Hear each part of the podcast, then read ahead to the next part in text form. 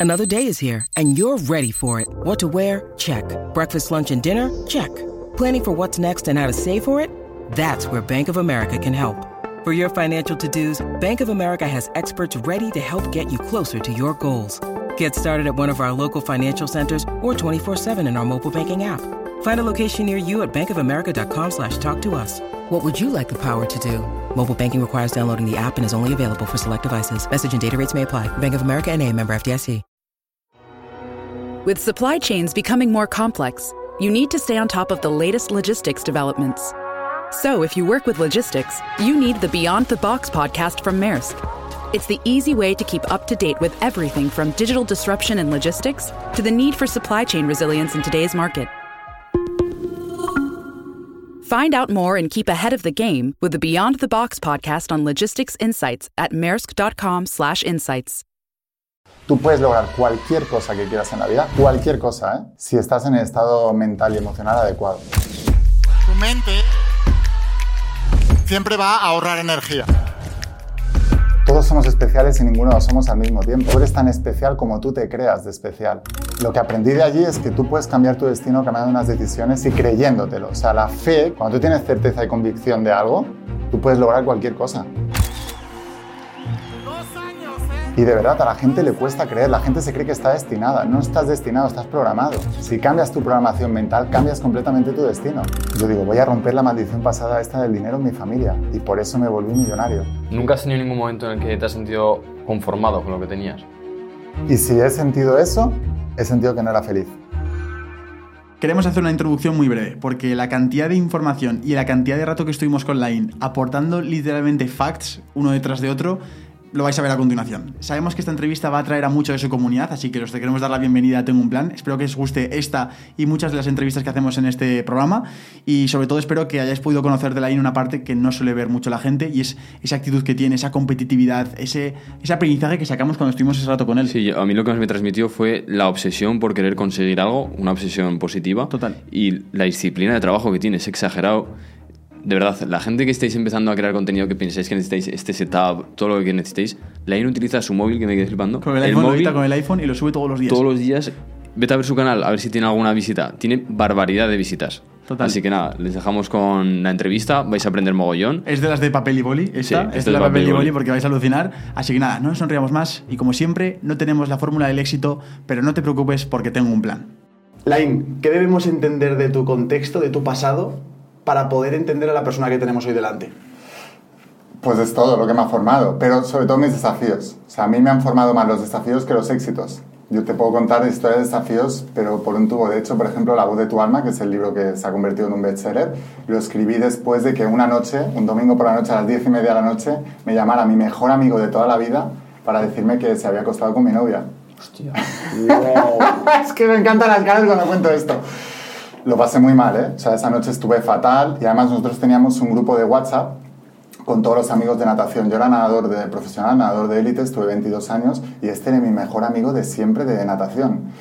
Y teníamos un grupo de nadadores con los que los fines de semana, cuando ya teníamos descanso de entrenar, pues quedábamos y tal. Y cuando me dijo esto, y yo entré en, en este grupo de WhatsApp y dije, eh, me, me salgo del grupo porque ha pasado esto y no quiero estar en un grupo con esta persona que tiene estos valores, porque la única razón por la que se ha acostado con mi novia y no con la vuestra es porque la mía le ha gustado más. Entonces, bueno, me metí allí y la sorpresa mía fue que cuando salí de ese grupo de WhatsApp yo pensaba, digo, me van a escribir todos, ostras, lo siento, no me escribió nadie.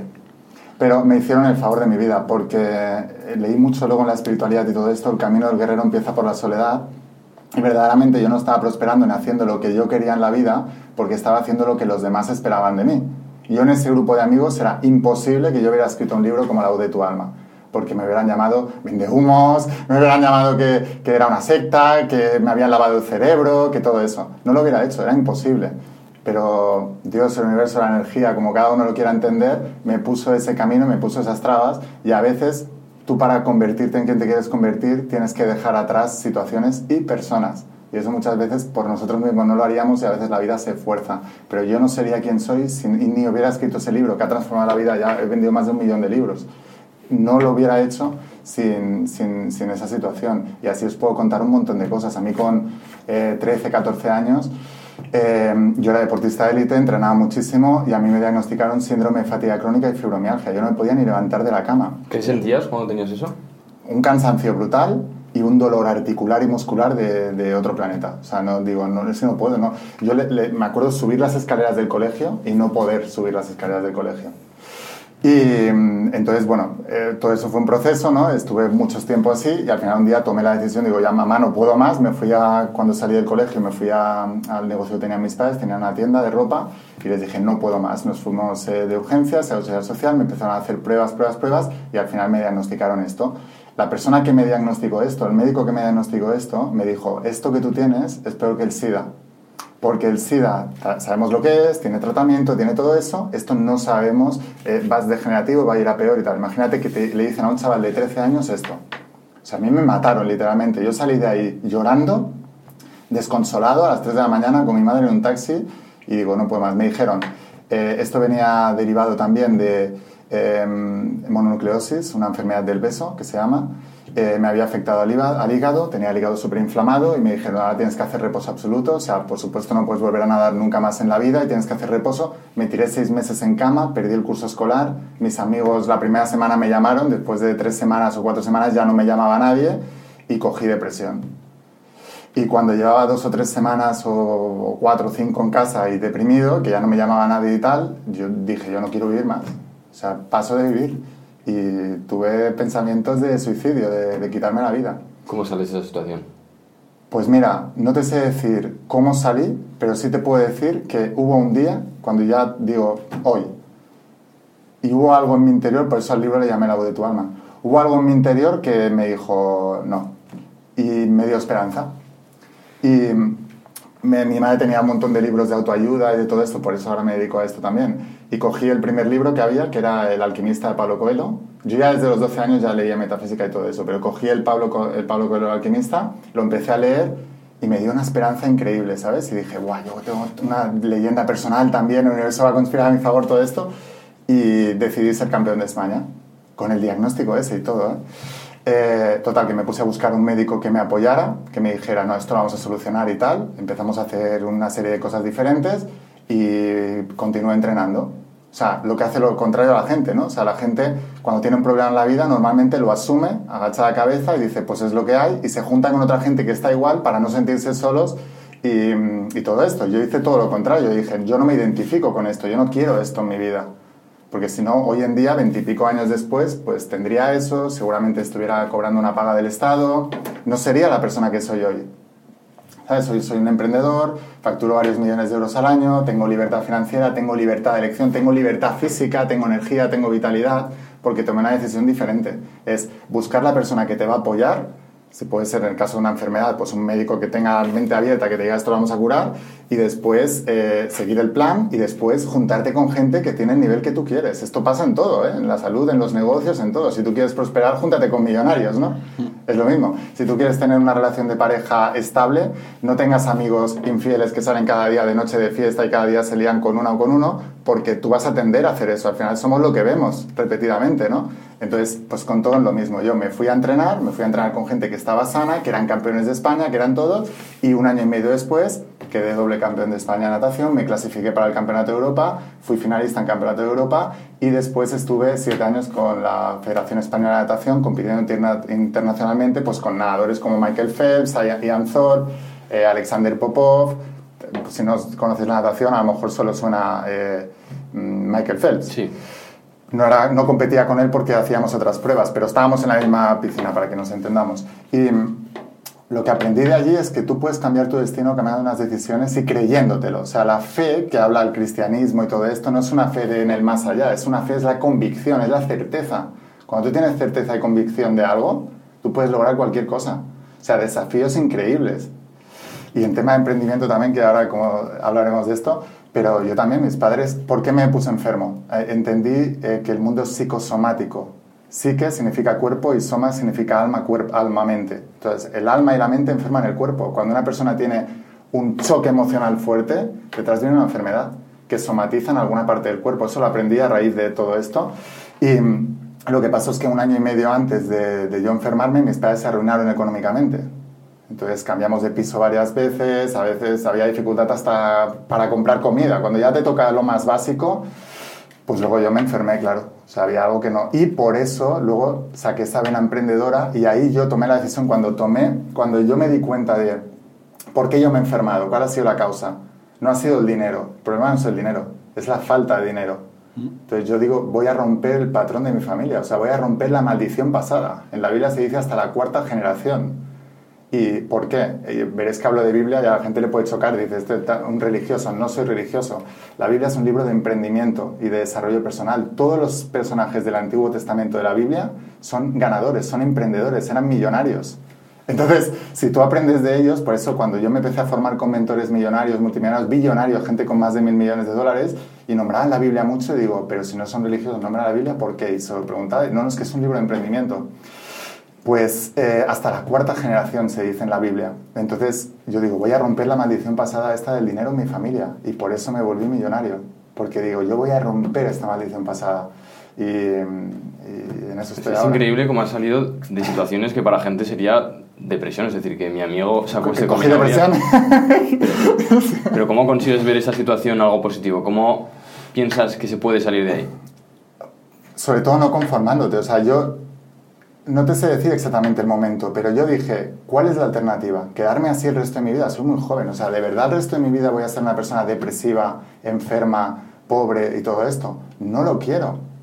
Y de verdad a la gente le cuesta creer, la gente se cree que está destinada. No estás destinado, estás programado. Si cambias tu programación mental, cambias completamente tu destino.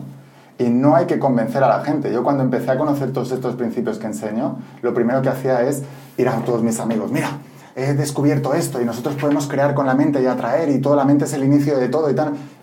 se reían de mí, literalmente. Hasta que empecé a tener resultados y dejaron de reírse y empezaron a preguntarme.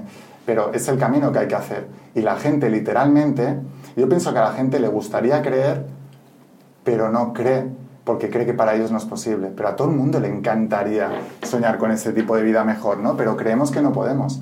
¿Y qué es lo que hacemos cuando una persona no conoce, desconoce, lo rechaza o lo ridiculiza o te metes con ellos o simplemente lo eliminas de tu vida. Pero no, si tú te abres a todo esto, o sea, yo soy la prueba evidente de que se puede hacer. Y luego otra cosa, la gente dice, no, pero ese porque es especial. No, todos somos especiales y ninguno lo somos al mismo tiempo. O sea, tú eres tan especial como tú te creas de especial. O sea, el mundo es un espejo, literalmente. Refleja lo que tú eres. Y eso es otra cosa que aprendí también. Por eso todas esas enfermedades, deslealtades de amigos, de pareja, de todo eso, a mí me han enseñado muchísimo en la vida. O sea, es una bendición. Lo mejor que me ha pasado en la vida ha sido lo malo que me ha pasado. Porque de eso he sacado lo mejor de mi vida. He sabido rentabilizar en mi vida las dificultades. Cuando a otra persona le hunde, a mí me empodera. O sea, yo cuando, cuando veo una dificultad, me entran más ganas. y eso también se entrena. Antes no era así. Pero cuando tú empiezas a estudiar a la gente que tiene éxito y tiene lo que tú quieres, y dices, ¿cómo son este tipo de gente? ¿Cómo piensan? Tú ya sabes que si quieres llegar a ese nivel tienes que pensar como ellos. No pensar como tú, sino pensar como ellos.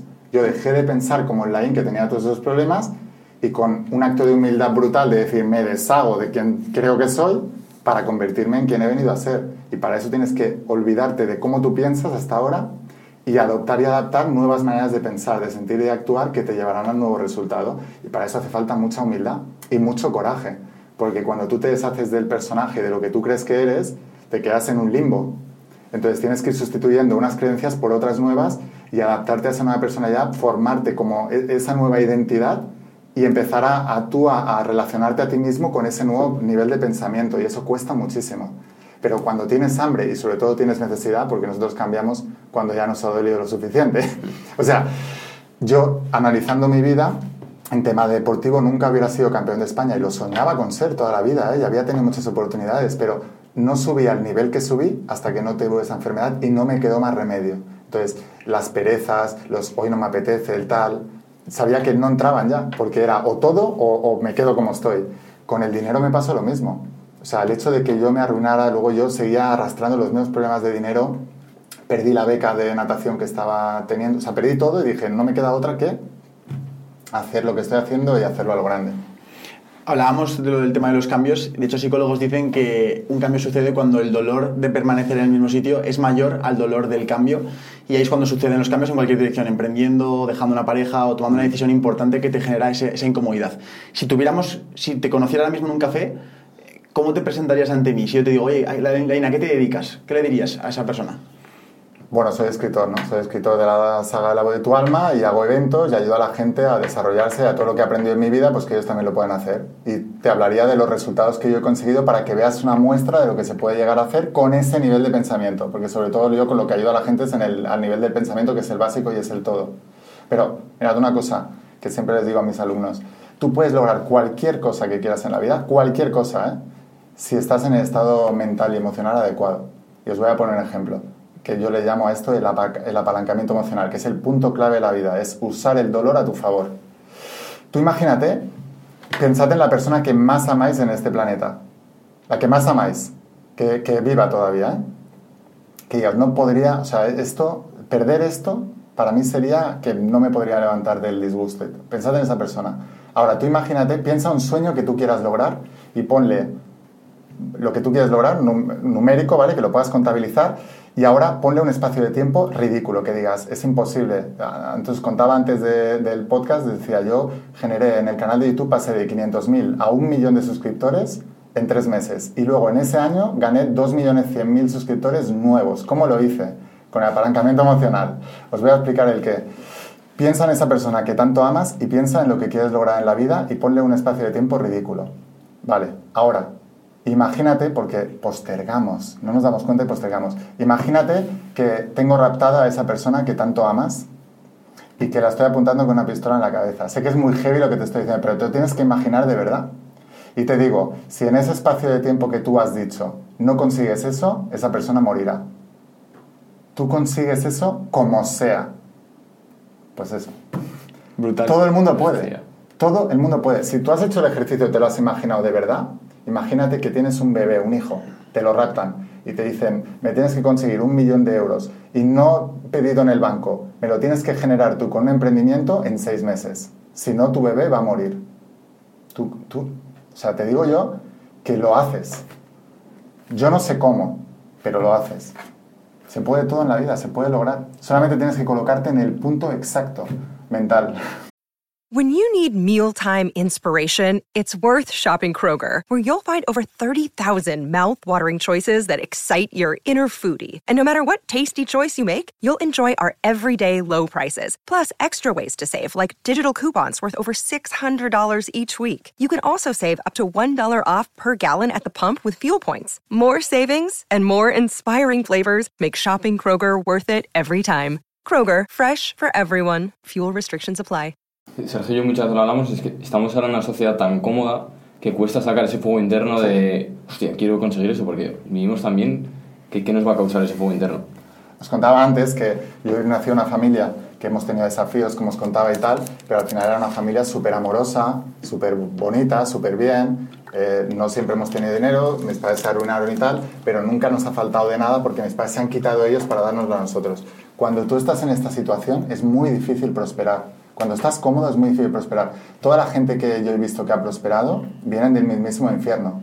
Que han dicho, yo no quiero volver allí bajo ninguna circunstancia. Entonces, como no hay vuelta atrás, solo me queda que mirar para adelante y mi única opción es conseguir eso, porque si no lo consigo es el infierno. Entonces lo consiguen todo. Y lo que yo he tenido que hacer es meterme ese infierno mentalmente en la cabeza, porque no lo tenía físicamente. Y es el apalancamiento emocional. Si no consigo esto, lo- haré esto. O sea, cuando yo estaba enfermo, cómo yo me sané de todo eso, cómo recuperé todo eso, cómo miré nuevas opciones. Porque yo decía, la alternativa, o sea, yo me imaginaba un futuro, pues como el que tengo ahora, o sea, eh, sano, millonario, con gente bonita alrededor, dedicándome a lo que a mí más me ama, o enfermo crónico para toda la vida, con una paga dependiente del Estado y siendo un enfermo crónico toda mi vida y, vete a y físicamente me imaginaba fatal, no me podría mover en la cama todo el día y tal. O sea, yo, este era mi infierno que yo me imaginaba para poder salir de ahí y conseguir todo lo que conseguí. Pues es todo, tío. Es que el universo es mente. O sea, es así. Hablas en el libro de la voz de tu alma. Sí. Si tuvieras que definir el alma y o explicar solo a una persona que no es espiritual, ¿cómo, es- ¿cómo serías capaz de poder explicarle para que lo entendiera? Cuando um, una persona muere, detrás deja un cadáver. Y lo que sale cuando mueres, eso es el alma.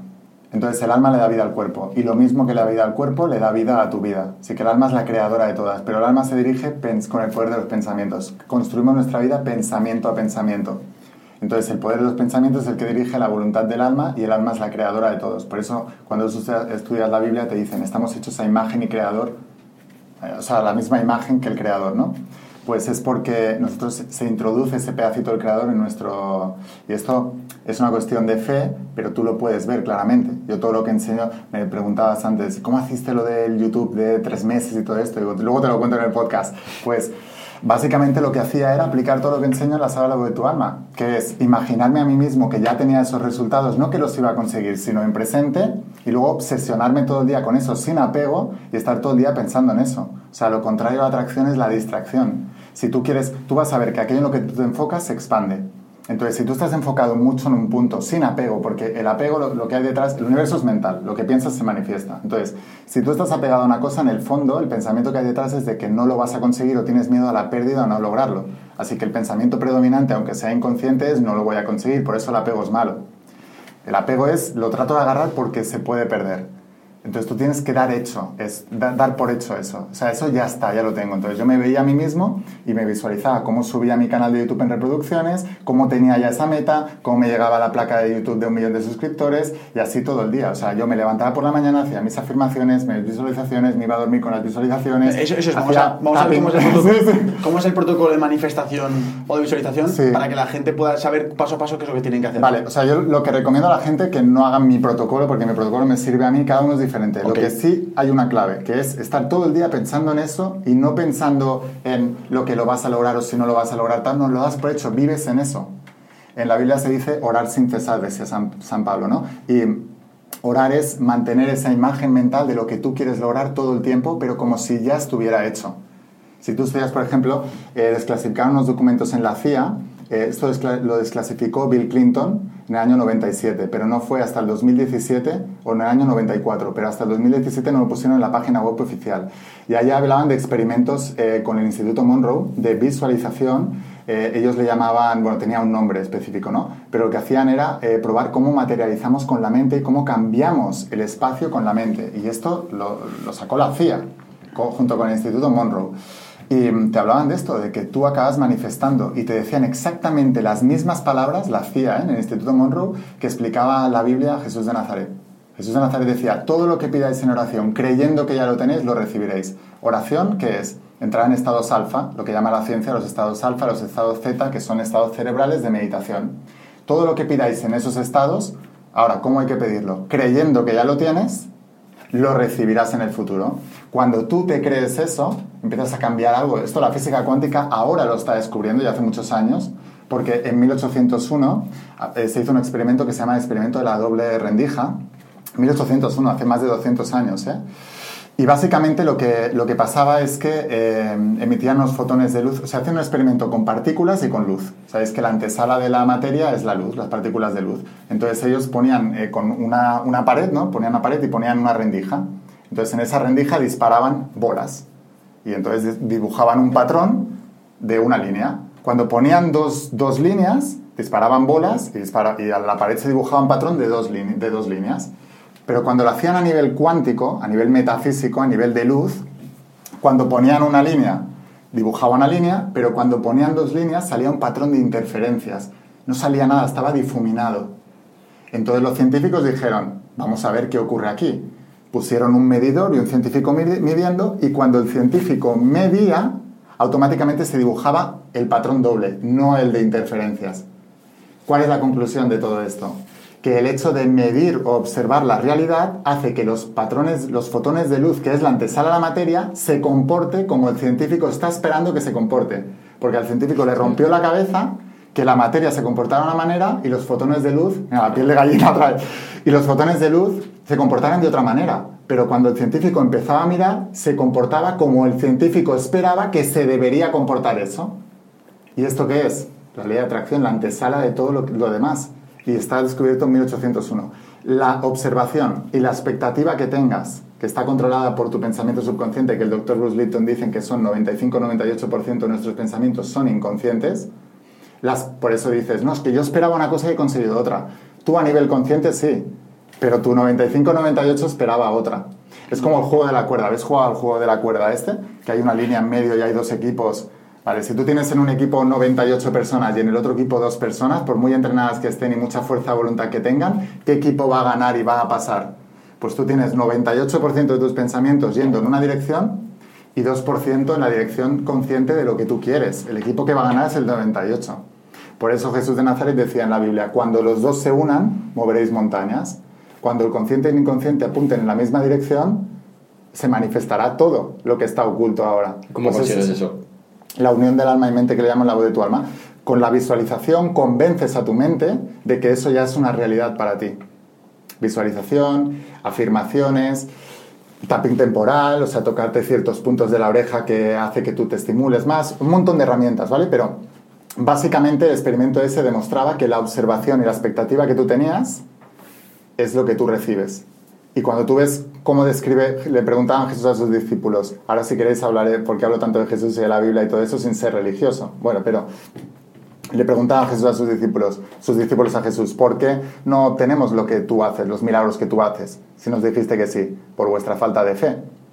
Porque si tuvierais la fe del tamaño de un grano de mostaza, le diríais al monte que se mueve, se movería. El monte representa los obstáculos, la fe representa la convicción y la certeza. Tú cuando has tenido una certeza y una convicción en tu vida, certeza y convicción, si no un ápice de dudas, eso lo has manifestado, lo has creado.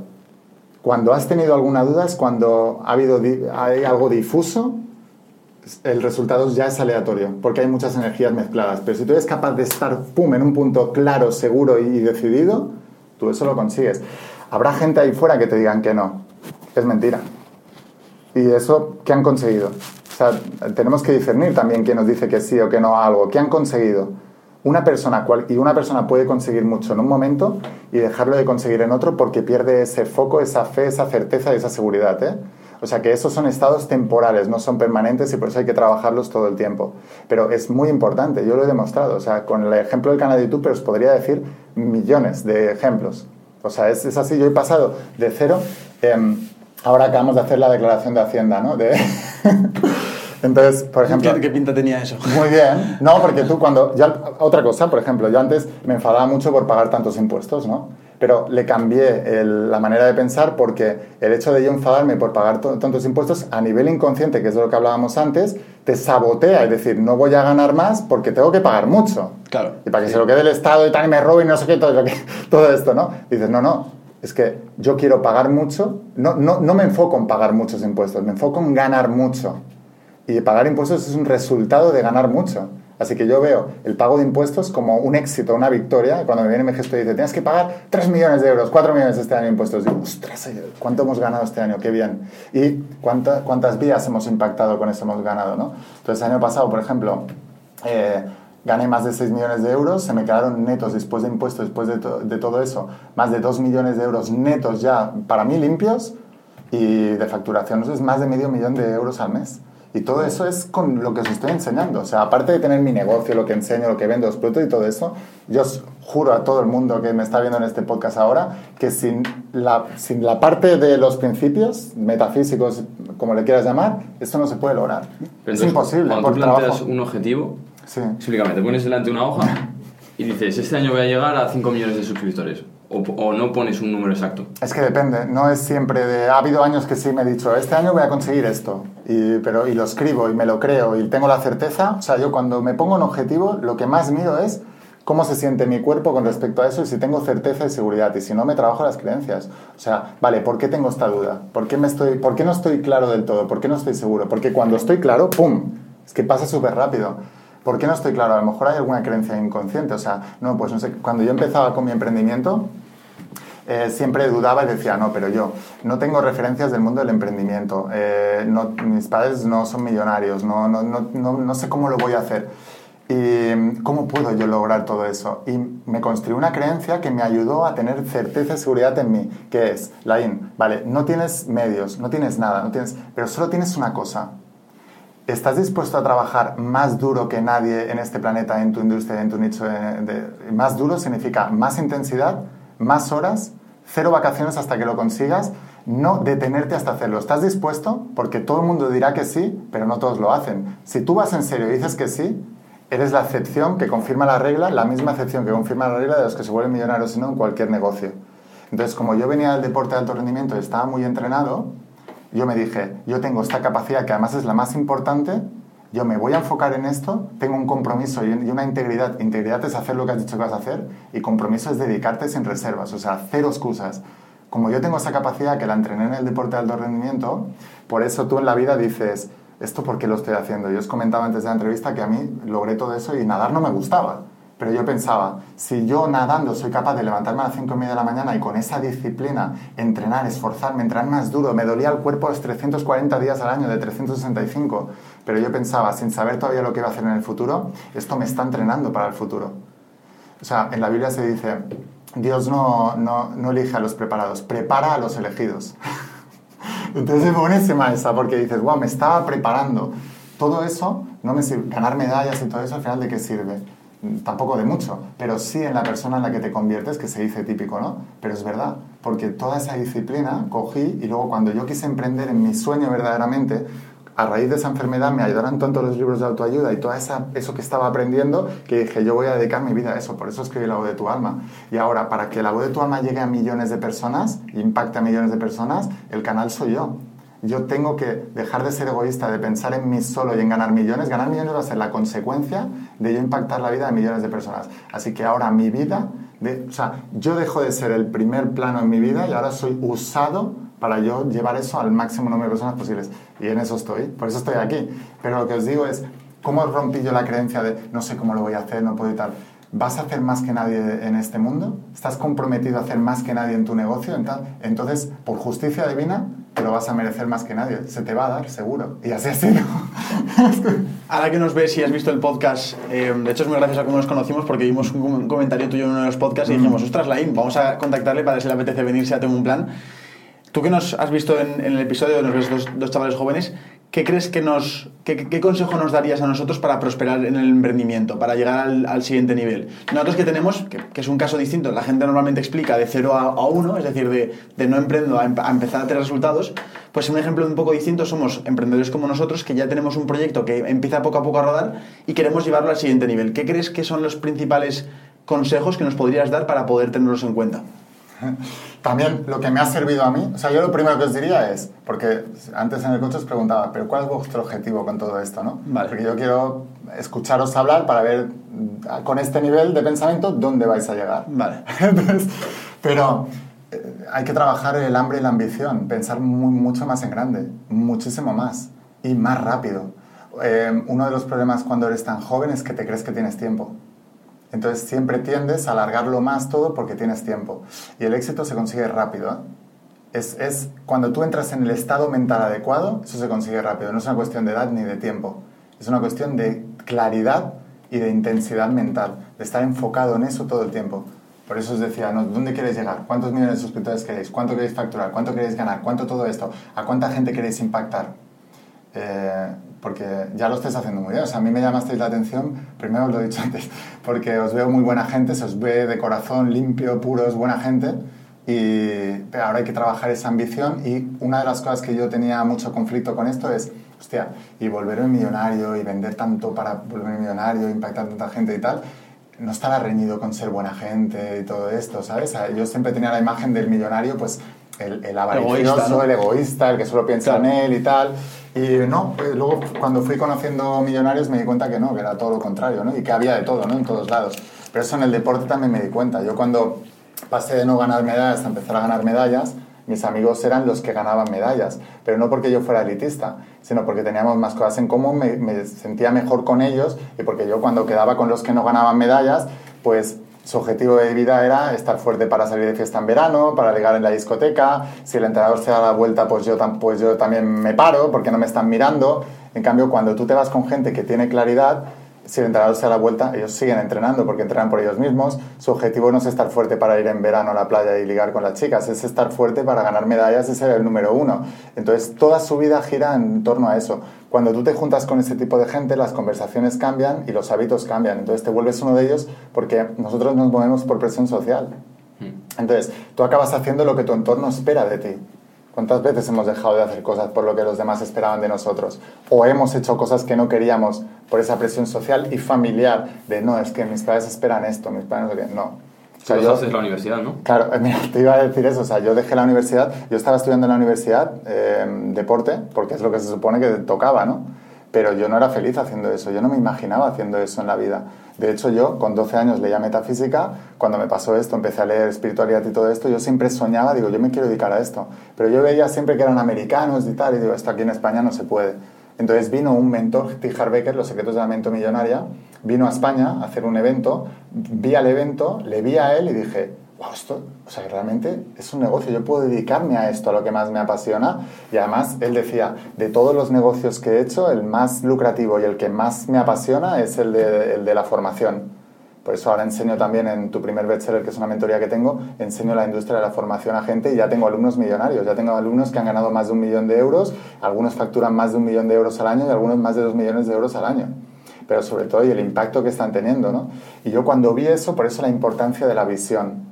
En la Biblia, por ejemplo, en el Antiguo Testamento, que os decía antes de la Biblia, digo, fíjate la interpretación de las cosas y las creencias que tienes de un mismo texto, cómo te puede definir el destino.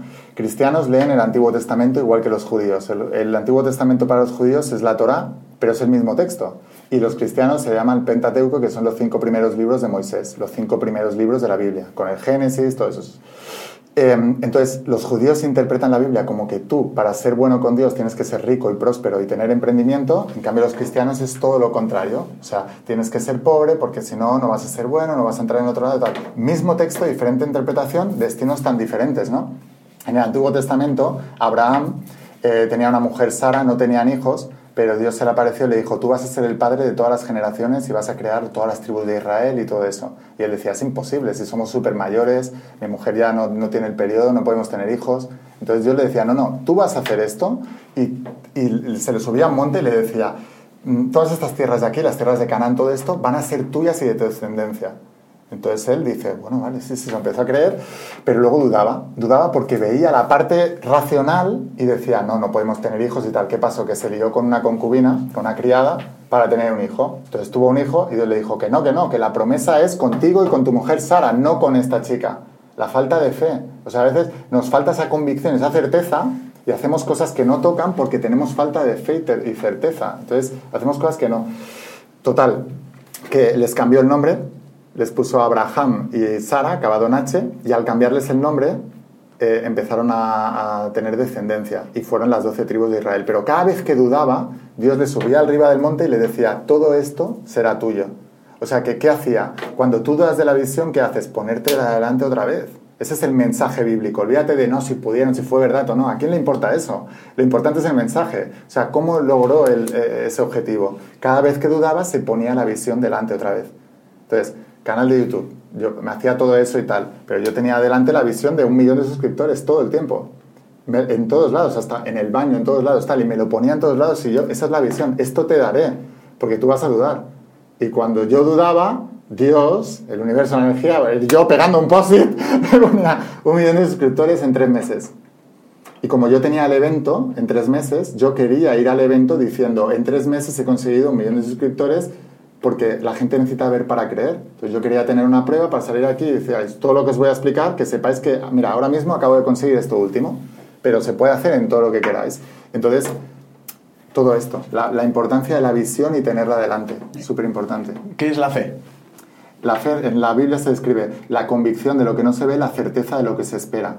¿Convicción qué es? Una, una creencia muy firme arraigada en tu subconsciente. La convicción de lo que no ves, no lo ves todavía tú físicamente, pero lo ves aquí en tu mente. Si tú estudias la historia, ah, veo que tenés aquí, no sé si puede decir, un libro de Steve Jobs. Sí, sí, se ve en el plano, creo. Ah, se ve en el plano, Sí, vale. sí. Pues ahí lo tenéis, ¿no? Este tío que tuvo la visión Claro. y la certeza, la convicción. Entonces es eso, la certeza de lo que no se ve, la, la convicción de lo que no se ve y la certeza de lo que se espera. La actitud de expectativa, el efecto observador de la física cuántica. La expectativa del científico y la observación de lo que él creía que tenía que salir ahí es lo que salía. Entonces, la realidad en la física cuántica te dicen, todo es difuso hasta que hay un observador con una idea y entonces eso se materializa en algo. Y así creamos nuestra vida. Eh, ¿Cuál es el problema? Es muy difícil eh, Por eso Jesús decía, si no os abstenéis del mundo no podréis entrar en el reino. El, reino es ese lugar de oración donde tú creas y tal. Es un lenguaje que lo hemos asociado a la religión y por eso la gente lo rechaza. Pero quita la religión y vete al mensaje e interprétalo en palabras del siglo XXI. O sea, si no os abstenéis del mundo, del plano material, de la realidad que tú tienes ahora, de, de, de lo que tú lógicamente y racionalmente crees que puedes o no lograr, no puedes entrar en ese reino donde se logra todo, el, reino cuántico, el reino donde el efecto observador dice, no, esto no, no, tiene que ser lo que es, es lo que yo creo que es, y se acaba materializando, porque la energía es la antesala a la materia. Entonces, eso es lo que más cuesta, ¿por qué? Porque nosotros somos víctimas del reflejo del espejo de la vida, o sea, lo que nosotros tenemos en nuestro interior, eso lo captamos a través de los sentidos, y eso condiciona lo que nosotros vemos y pensamos y escuchamos.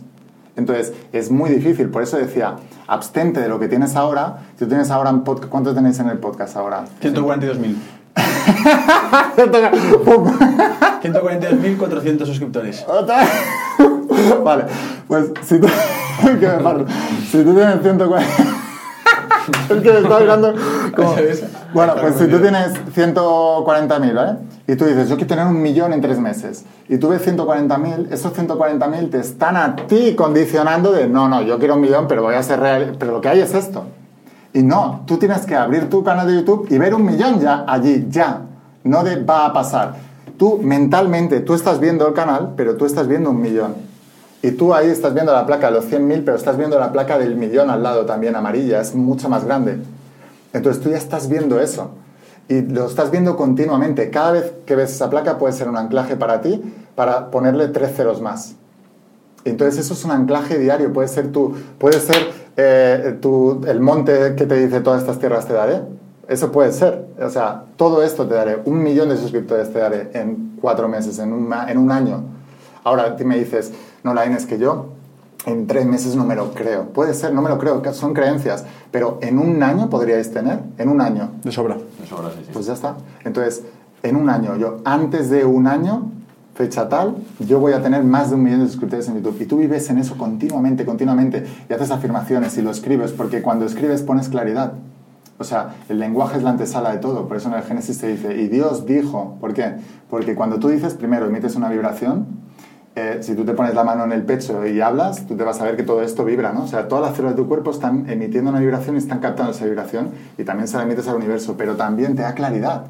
Decía Albert Einstein, si tú quieres saber si sabes de un tema, explícaselo a tu abuela. ¿Por qué? Porque cuando tú hablas es cuando sabes verdaderamente si tienes claridad. Por eso todas las metas tienen que ser habladas y por escritas. Por eso las afirmaciones y todo eso. Cuando tú escribes, tú estás clarificando. Por eso, eso hay que escribirlo también. Yo escribía mucho, yo a lo mejor escribía 100 veces al día. Yo ya tengo un millón de suscriptores en YouTube, estoy súper agradecido. Os pongo el ejemplo de YouTube, pero os podría poner ejemplo de todo lo que he logrado en mi vida, ¿eh? siempre. Y es esa disciplina. ¿Y por qué se necesita fe? Porque tú no vas a tener esa disciplina si no crees que eso va a servir para algo.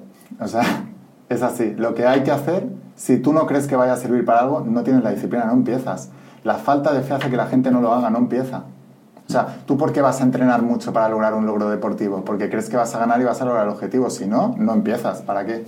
Entonces así es con todo, ¿no? ¿Por qué la gente no eh, está aburrida en un trabajo que no le gusta, trabajando ocho horas al día por un sueldo miserable que no se siente correspondido? Porque no cree que pueda en su sueño triunfar y vivir bien de eso y ganar todo lo que quiere y hacer todo. No lo creen. Si lo crees, lo haces. Hablas mucho de la Biblia, pero dices que no eres religioso. No. ¿Cómo explicas eso? Porque se ha asociado la Biblia a, a, la religión y yo respeto a toda la gente religiosa, ¿eh? no estoy diciendo que no sea religioso, digo que eh, se ha asociado la Biblia a la religión y por eso hay mucha gente que la rechaza y no la estudia. Tengo una saga que se llama Secretos Revelados, que explico toda la Biblia y en la saga de la Boitorna también hago muchísimas referencias bíblicas para explicar desde un punto de vista científico, bíblico, y también del desarrollo personal, la espiritualidad más normal, más tradicional, más metafísica. Porque cuando tú quieres entender algo tienes que verlo desde varios puntos de vista, desde varios los ángulos. Si os fijáis, os estoy hablando de una cosa tan racional como el deporte de alto rendimiento o los negocios de emprendimiento, a cosas bíblicas y cosas de física cuántica y cosas de todo. Porque tú para entender algo, si quieres tener la certeza de algo, necesitas verlo desde varios ángulos y desde varios puntos de vista para que tu mente no le quede ni un ápice de duda. Pues si no, tu mente dirá, el- tu mente espiritual dirá, no, pero esto en espiritualidad no, pero, y tu mente racional dirá, no, pero esto científicamente no. Pues vamos a matar, a callar a esa boca para que tú desde todos los ángulos y así se cambian las creencias. Un millón de suscriptores en tres meses y tú empiezas a, de- a rebatir cada una de las creencias negativas que tienes y las sustituyes por creencias que te van a empoderar a poder lograr eso. Y así con todo. ¿Únicamente planteas un objetivo o puedes llegar a plantear varios objetivos?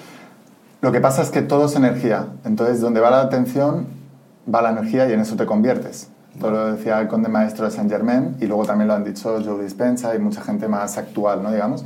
Entonces, tú imagínate, ¿vale? Una linterna tiene- puede tener la misma potencia de luz que un rayo láser. La única diferencia es que el rayo láser está la energía concentrada en un punto. Ese rayo láser, con esa energía, podría a lo mejor eh, atravesar un papel así, como, una- como la espada de Star Wars. En cambio, la misma energía puesta en una linterna que está dispersa no atraviesa nada y casi ni ilumina. Y es la misma cantidad de energía. Por eso es súper importante enfocarte primero en una sola cosa. Cuando yo me quise sanar, para mí solo había eso en mi cabeza. No sanar, porque si yo sano inconscientemente, una vez más, estoy enfermo. No, no, yo ya estaba bien. Mi objetivo era un objetivo de ya estar bien, campeón de España. Luego, cuando yo he querido prosperar económicamente, mi objetivo era ese. Solo eso. Le preguntaban a, a Alba Edison, ¿cómo es que inventabas tantas cosas y todo esto y tal? ¿Y cómo tienes más patentes que nadie en este mundo? Y él decía, no pensaba en otra cosa. No pensaba en otra cosa. Ese nivel de obsesión que la gente te dice que es malo, es malo si lo enfocas a las cosas malas. Pero si lo enfocas a las cosas buenas, es ese rayo láser que hace que tú consigas de todo en la vida. O sea, es, es cualquier cosa. Con el estado emocional que os he dicho antes, imagínate tu ser querido que lo matan si no logras eso y tal, y te, y te enfocas, eso hace que te enfoques en eso, que elimines cualquier distracción. De repente, eh, pasarte así media hora viendo vídeos de TikTok, sabiendo que en tres meses van a matar a tu ser querido, si no consigues eso, no lo vas a hacer. O sea, esto lo que hace es ¡pum! Y esto es lo que menos tenemos hoy en día, porque si os fijáis, la sociedad ahora lo que está en la era de la distracción. Las redes sociales cada vez son, triunfan las redes sociales con vídeos más cortos, 15 segundos mejor que un minuto. O sea, pasamos de vídeos largos de YouTube a reels de Instagram de un minuto y luego TikToks de 15 segundos. Y eso es, entonces, ese exceso de información tan rápida y tan variable está matando que la gente haga lo que verdaderamente tiene que hacer, que es enfocarse en una sola cosa durante... Yo le digo, ¿qué enfermedad hay? Eh, ¿O qué mm, pobreza hay? ¿O qué desamor hay? Que no puedas transformar radicalmente en lo contrario con 10 años de hiperenfoque en lograr ese objetivo. Nadie. O sea, no hay... La persona más pobre del planeta, si hoy se enfoca durante los siguientes, no, ya no te digo 10 años, 5 años, se enfoca solamente en eso y en prosperar, en 5 años es millonaria. Pero solamente tiene que pensar en eso, creer, creer que lo va a lograr y luego ya irá viendo cómo lo hace. Pero solo eso. O sea, es puedes conseguirlo todo. Puedes darle la vuelta a todo, a todo, absolutamente. Esto es como cuando dicen, no, es que tú has nacido ya con ciertos talentos. Realmente, cualquier persona que ha empezado en cualquier nicho, eh, YouTube hablábamos antes, o yo que sé, natación o cualquier Sí. cosa, empieza siendo un novato y es precisamente tu foco en eso y en el meterle paciencia y meterle trabajo duro a la ecuación que te hace convertirte en ese experto después, ¿no? ¿Tienes un canal de YouTube que se llama Secretos Revelados o tenías un canal de YouTube? Sí, esa ahora no lo uso tanto. Tengo dos canales que se llama uno La Voz de tu Alma y otro se llama Cómo Ser Millonario. Porque, Y me dirás, ¿y por qué no haces de emprendimiento tal, no sé qué? Porque lo que estoy diciendo, o sea, tienes que tener uno, todo emprendedor, su objetivo monetario es millonario. Pasa que la sociedad es muy hipócrita y te hace ver como que eso está mal y tal, no sé qué. No, o sea, tú quieres emprender, el objetivo de una empresa, el objetivo empresarial es generar dinero. Que lo hagas luego ayudando a los demás con productos, servicios y tal, evidentemente que sí. Pero a nivel monetario el objetivo es volverse millonario. Entonces ya voy al grano. O sea, ¿cómo ser millonario? Si tú estás emprendiendo, tú quieres ser millonario. Tú tienes que ganar por lo menos al principio tu primer millón. Y luego de, ahí a muchos más. Luego ya veremos qué hacemos con todo eso y qué tal. Pero de momento eso, porque eso lo único que va a indicar es un indicador. Primero, te va a dar más calidad de vida a ti y a tu familia. Contaba que mi objetivo cuando empecé con todo esto a nivel económico era ser millonario. Mi objetivo era, como mis padres lo habían pasado tan mal, yo era solucionarles la vida económica a mis padres. Y ahora les acabo de regalar una casa. Una casa de 700.000 euros, pagada ya entera, ni hipotecas ni nada. O sea, la tienen ya entera. O sea, para ellos, con piscina de tres pisos, con unas vistas al mar, tienen una cristalera que tiene eh, pues como 15 metros de cristalera entera con todo el mar. O sea, la satisfacción esa de, de yo, que mis padres eh, no tenían dinero y se quitaban durante mucho... Me voy a llorar. se quitaban de ellos mismos para darnos el regalo de Reyes. No uno, ¿eh? Todo el, el comedor lleno de regalos somos tres hermanos. O sea, yo no voy a hacer lo que sea necesario para darle a mis padres lo mejor en los últimos años de su vida, aunque es que en 20 o 30 años, ojalá, pero en los últimos años de su vida. Ese era mi objetivo número uno ¿Cómo te sentiste el día que se lo diste, ese regalo? como una cosa normal, porque lo había vivido tanto en mi mente durante tantos años, que ya para mí fue eh, el día que pasó, ya había pasado en mi mente tantas veces, y además es que era uno de mis motivos, de mis porqués, decía Friedrich Nietzsche, cuanto más grande es el porqué, más fácil es el cómo, ¿no? Todas las veces que yo he querido eh, rendirme, o gente que me ha criticado, mis haters, o, lo- o- o amigos que me han dejado hablar por hacer todo esto, y yo lo único que pensaba es, no, esto, esto, esto, ¿sabes? Y luego también tenía objetivos personales, sobre todo más de, de no tener que preocuparme más por dinero nunca más. O sea, yo hace ya muchos años que, no me que el dinero no me preocupa, o sea, que yo duermo tranquilo porque, porque, porque no, me- no tengo preocupación. Eso es muy importante también, ¿eh? ¿Cómo haces esos ejercicios de visualización? Porque la gente, yo creo que muchos de ahora mismo están flipando, están diciendo, ¿cómo visualizas que tienes una casa de 700.000 euros y igual no tenías ni el dinero para, para la casa? ¿Cómo se hace ese ejercicio de visualización? Pues igual que cual- cualquier otra cosa. O sea, visuali- la visualización es muy fácil, ¿eh? Es mantener el foco en la visualización. Mira, ima- y la puedes hacer hasta con los ojos abiertos. Imagínate mentalmente que tienes un limón. Imagínate que lo cortas. Y ahora imagínate que lo pones en tu boca y lo muerdes. ¿Verdad que empiezas a salivar un poco? Si lo haces bien, es una visualización. Ya está, ya sabes visualizar. El cuerpo te está respondiendo que sabes visualizar. Es tan simple como eso. No es la técnica. La gente está pensando, es la técnica. A ver, la técnica por eso cuando me preguntabas antes, Sergio, eh, dime tu técnica. Es que no es tanto la técnica, es que tú entiendas el concepto y que entiendas que lo único que te va a frenar en todo esto es tu falta de disciplina en hacerlo. Y es la falta de fe. Si lo haces, puedes lograr cualquier cosa. Cuando entras en el mundo de la espiritualidad y el desarrollo personal, veo una tendencia a como alejarte del ego y al alejarte del ego veo el, el no necesitar. Y el no necesitar implica no ambición, no ambición implica el no perseguir el dinero. ¿Qué opinión tienes ante esta rama de espiritualidad? De quedarse con menos cada vez más, de repente irse a una aldea y de repente, ya- yo qué sé, no poner foco en ganar dinero, sino poner foco en existir y sentir y ser, ¿no? A ver, yo respeto la opinión de todo el mundo y cada uno tiene su karma y su manera de vivir la vida. Yo lo que os lo contaba antes también, que, por ejemplo, la diferencia entre la- el cristianismo o la cábala judía, por ejemplo, en el cristianismo te dicen, tú tienes que renunciar al mundo material para poder entrar en ese reino espiritual, ¿no?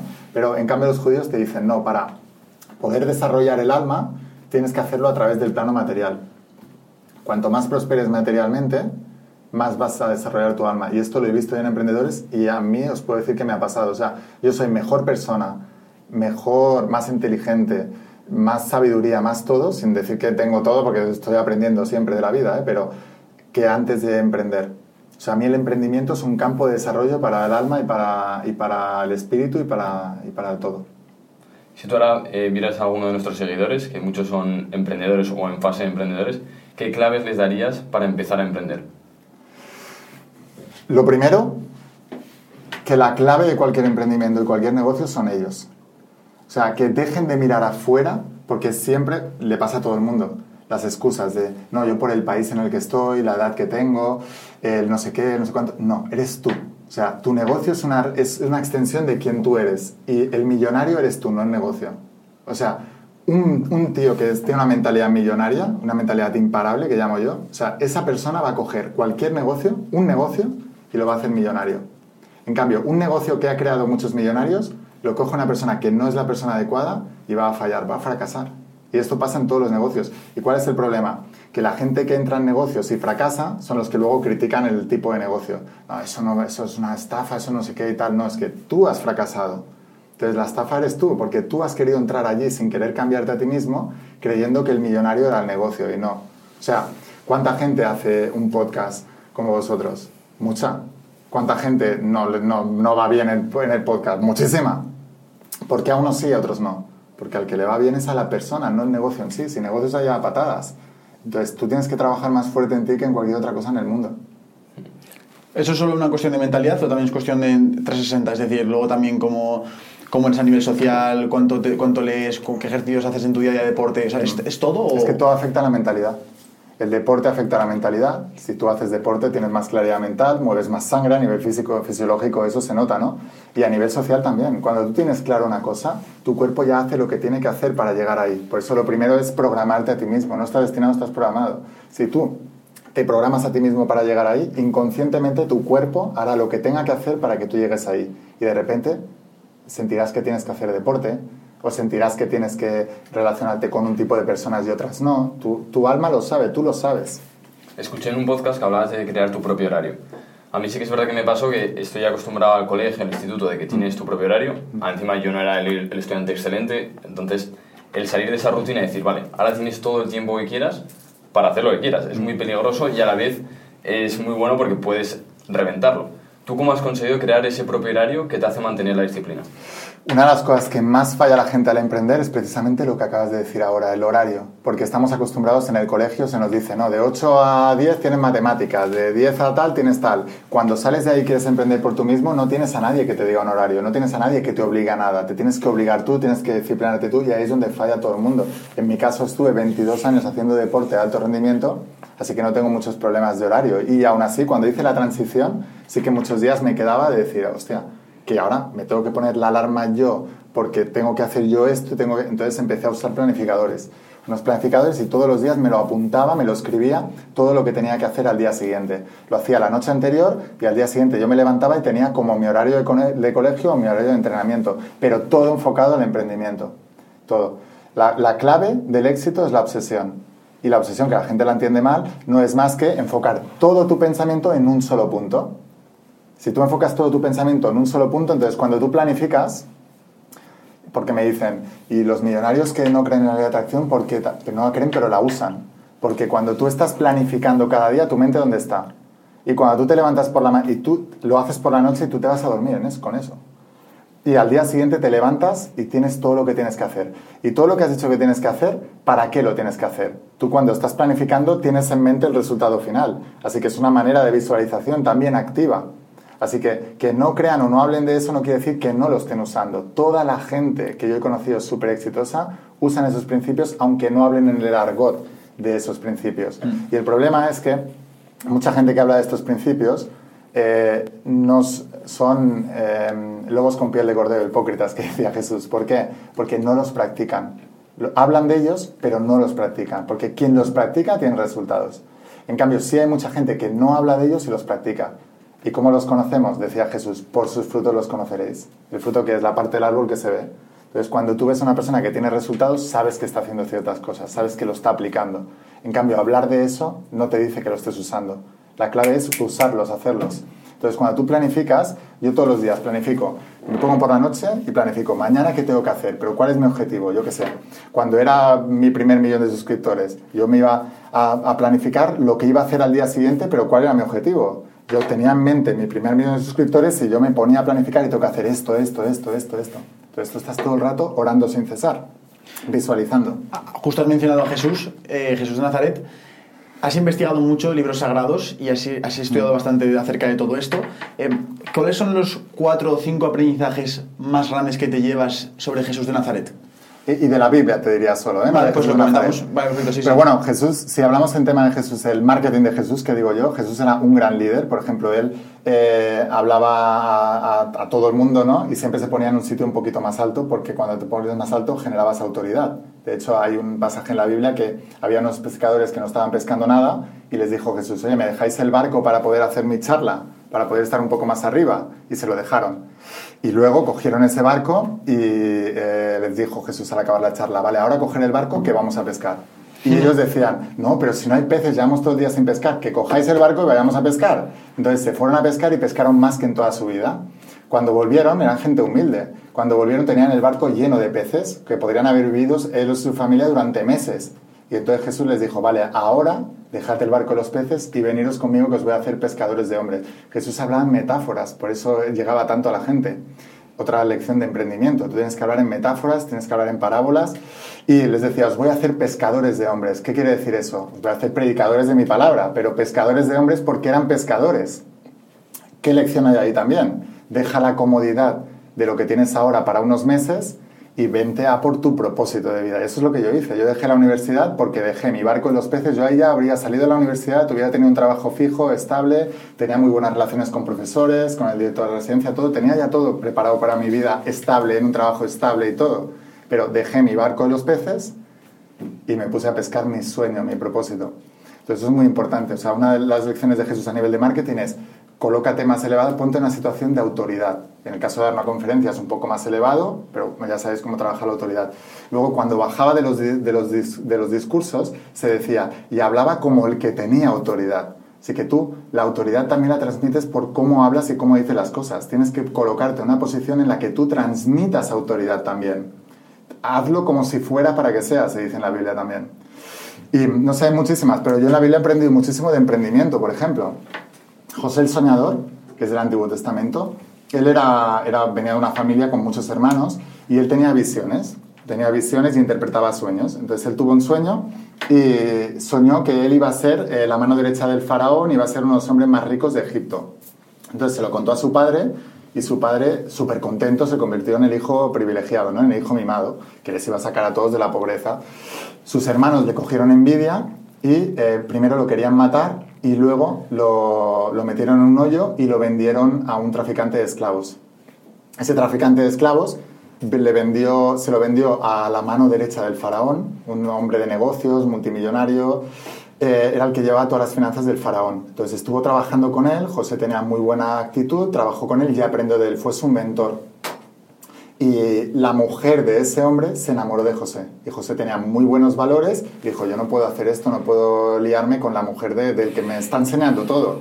Entonces le dijo que no y la mujer despechada se fue a su marido y le dijo, es que José el soñador, José me, ha tirado la caña, me se quiere liar conmigo. Entonces el otro le desterró y lo metieron en la cárcel. Estuvo 11 años en la cárcel. Dentro de la cárcel conoció a dos personas, les interpretó los sueños y uno de ellos, cuando salió, era el, em, el, que le hacía las figuritas de cerámica y todo al faraón. Entonces, años después, el faraón empezó a tener unos sueños y soñaba con siete vacas flacas y siete vacas gordas. Y nadie le sabía interpretar. Entonces, eh, el tío este dijo, hostia, pues yo conocí en la cárcel un tío que interpretaba sueños y no sé qué y tal.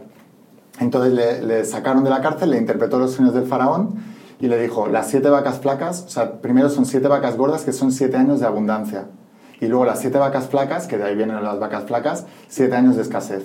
Lo que tienes que hacer es, en la parte de abundancia, tienes que sembrar y tienes que guardar el trigo, porque en la parte de escasez te va, te va a servir. Entonces, empezó a ser como el, la mano derecha del faraón, empezó a aconsejarle, y en las vacas flacas lo que hacían era guardar trigo. ¿Y qué es lo que hacía el pueblo de Egipto? Como eran vacas gordas, ellos comían lo que necesitaban cada día, y como tenían excedente, pues el resto del día estaban de fiesta, gastándoselo todo, disfrutando, sin pensar en el futuro. Cuando llegaron las vacas flacas, se empezaron a quedar sin trigo. Entonces se fueron al faraón y a José y les decían, oye, que no tenemos trigo. Y entonces él les dijo, ostras, pero si habéis estado sembrando, ya es que no tenemos, nos lo hemos gastado todo y tal. Entonces empezó a vender el trigo. Entonces él empezó a recaudar todo el dinero vendiendo el trigo. Cuando se les acabó el dinero dijo, ¿y ahora qué? ¿Nos vas a dejar morir de hambre porque eres el faraón y tal? Y él dijo, no, no. Eh, bueno, ¿qué tenéis? Animales. Empezaron a venderle los animales. Y después acabaron vendiéndole las, las tierras. Cuando tenían ya todo el trigo, todos los animales y todas las tierras de todo el pueblo de Israel, empezó a decirles, bueno, ahora os voy a alquilar las tierras y os voy a enseñar cómo cultivarlas. Un negocio inmobiliario. Y eso aprendes en la Biblia, de José el Soñador. José el Soñador, un tío que fue eh, esclavo y terminó siendo la mano derecha del, faraón.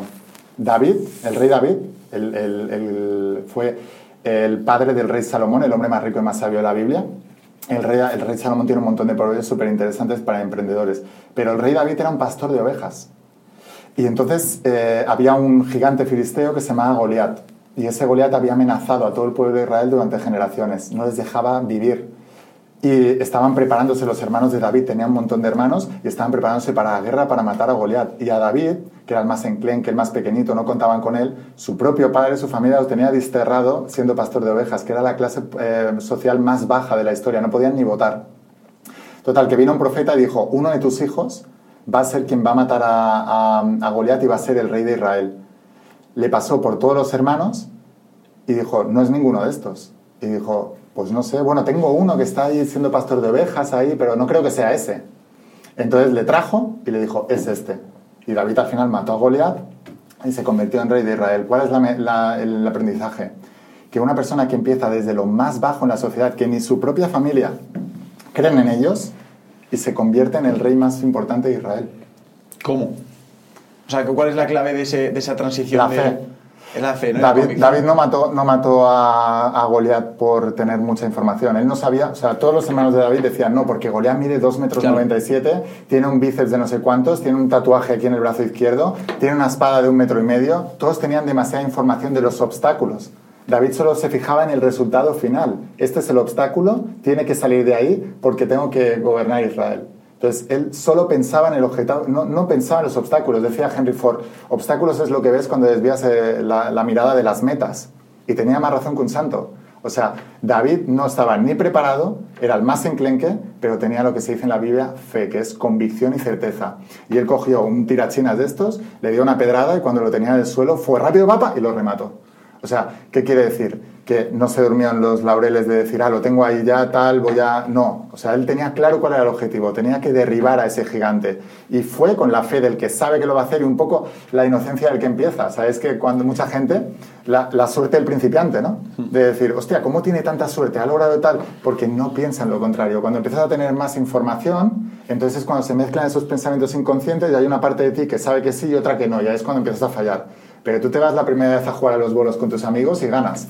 A gente o cosas así, ¿vale? Pero experiencias de estas hemos tenido todos. Porque tienes la inocencia del que empiezas. No tienes pensamientos en contra de que eso no se pueda dar y lo único en lo que piensas es en, pero esto lo puedes practicar tú tan fácil como coger una bola de papel y tirarla a una papelera. Tú no tienes que pensar ni la técnica que tu cuerpo sabe lo que tienes que hacer. Tú solamente tienes que pensar dónde quieres que vaya la bola y mirar solamente dónde va, dónde va, dónde quieres que aterrice. Y tu cuerpo sabe. Cuando empiezas a pensar demasiado, cuando yo nadaba, mi entrenador polaco, Bartosz Kieserowski, yo quería entrenar con él, era uno de los mejores nadadores del mundo en ese momento, y me acuerdo que la primera lección que me dio en una competición es, cuando suene el silbato, go. No pienses, tira. Tu cuerpo sabe lo que tienes que hacer. Y por eso es más importante tener la visión y la claridad de lo que quieres hacer que el cómo tienes que hacerlo. Eso te va, vas a saber cómo hacerlo, lo vas a hacer y lo vas a ir aprendiendo. A veces te llega un curso de YouTube, a veces te llega no sé qué, un podcast algo, pero vas a empezar a traer las circunstancias que te van a formar y te van a entrenar para poder hacerlo, pero lo más importante es tener claro qué es lo que quieres hacer y dónde quieres llegar. O sea, mirar solamente dónde quieres que aterrice la bola de papel en la basura no mirar más cosas que eso. Y entonces cuando lo logras, esto la gente que hace tiro al arco o en tal, no sé qué, lo sabe muy bien, es enfócate dónde quieres que vaya, nada más. Y eso es lo que más nos cuesta. Bueno, recientemente Sergio y yo hemos conocido a una de las personas más ricas de España y él nos decía, yo si volviera a empezar no lo hago porque ya sé toda la información de los obstáculos que tengo. Dice, pero cuando empecé, el proyecto era una compañía eléctrica, es decir, montar una compañía eléctrica desde cero. Yo ahora mismo sé lo que es una compañía eléctrica, ni de coña me pongo a hacerlo, pero él no lo sabía, él solo quería salir de la situación de pobreza y lo ha conseguido. Entonces eh, me ha recordado eso de decir, hostia, cuanto menos información tienes y solo piensas a dónde quieres llegar, más fácil que llegues. Que la gente no fume, eso es lo primero. Pero si tú has fumado alguna vez y tú quieres dejar de fumar, tienes una oportunidad para dejar de fumar, porque las siguientes te van a costar 10.000 millones de veces más. ¿Por qué? La primera vez que sabes que vas a dejar de fumar, mejor que no escuches a nadie, ¿vale? Pero si tú escuchas a alguien porque te van a comer la cabeza, te van a decir es muy complicado, es muy difícil y tal, lo vas a pasar mal. Pero si tú consigues dejar de fumar, lo pasas fatal y dejas de fumar, y con el tiempo vuelves a caer, tú ya sabes lo que es el desierto, ¿eh? O sea, te va a costar el triple la segunda vez, porque ya conoces el dolor del mono, del me falta el tabaco y todo eso y tal. La primera vez no. Entonces, lo haces y ya está. Y esto es verdad que pasa mucho con el emprendimiento. Por eso, eh, les llamo imparables a todos mis alumnos, porque tienes que mantener el momentum, la inercia. Si tú consigues ciertos resultados, cuando lleguéis al primer millón de suscriptores, vais a ver que... A final, a final de este año, o sea que bien. Sí, vale. Pues os vais, a, os vais a, a relajar. Sí, pero no lo digáis mucho porque si no tendréis... O sea, eh, no, no se puede decir. es mejor que no, Ah, porque ok. mezclas energías de... Ahora os explico el efecto Pygmalion, recordádmelo, pero eh, enfocando lo- que estábamos hablando, en el canal de YouTube, cuando llegáis al primer millón de suscriptores, vais a ver que os vais a relajar un poco, aunque no lo queráis, lo vais a sentir, vais a sentir como... Sobre todo cuando le has metido tanta intensidad y tal, te vas a relajar. Ese relajamiento te hace perder el momentum, la inercia. Entonces luego cuesta mucho recuperarla. Habréis escuchado mucho de gente millonaria que lo pierde todo, ¿no? Dices, ¿cómo puede perderlo todo? Porque perdió el momentum, porque pierdes la inercia, pierdes el enfoque. ¿Y por qué pierdes el enfoque? Porque se te va el hambre. Ya no tienes necesidad, ya no tienes hambre, ya no hay dolor. Por eso hay que estar siempre trabajando eso para no perder el momentum. O sea que la clave es, si quieres que te vaya bien, es que eh, no tienes que parar nunca. En el momento en que te paras, eso empieza pum, paulatinamente. Y es tan lento que no te das cuenta. Pero cuando ya te quieras dar cuenta, estás tan abajo que volver a recuperar esa inercia, ya tienes más edad, conoces el desierto, lo que vale un peine, de, que digo yo, de lograr todo eso, ya no lo haces. Por eso es muy importante ahora que vais generando éxito, que vais logrando cosas y tal, que no os paréis nunca, que no paréis eh, nunca.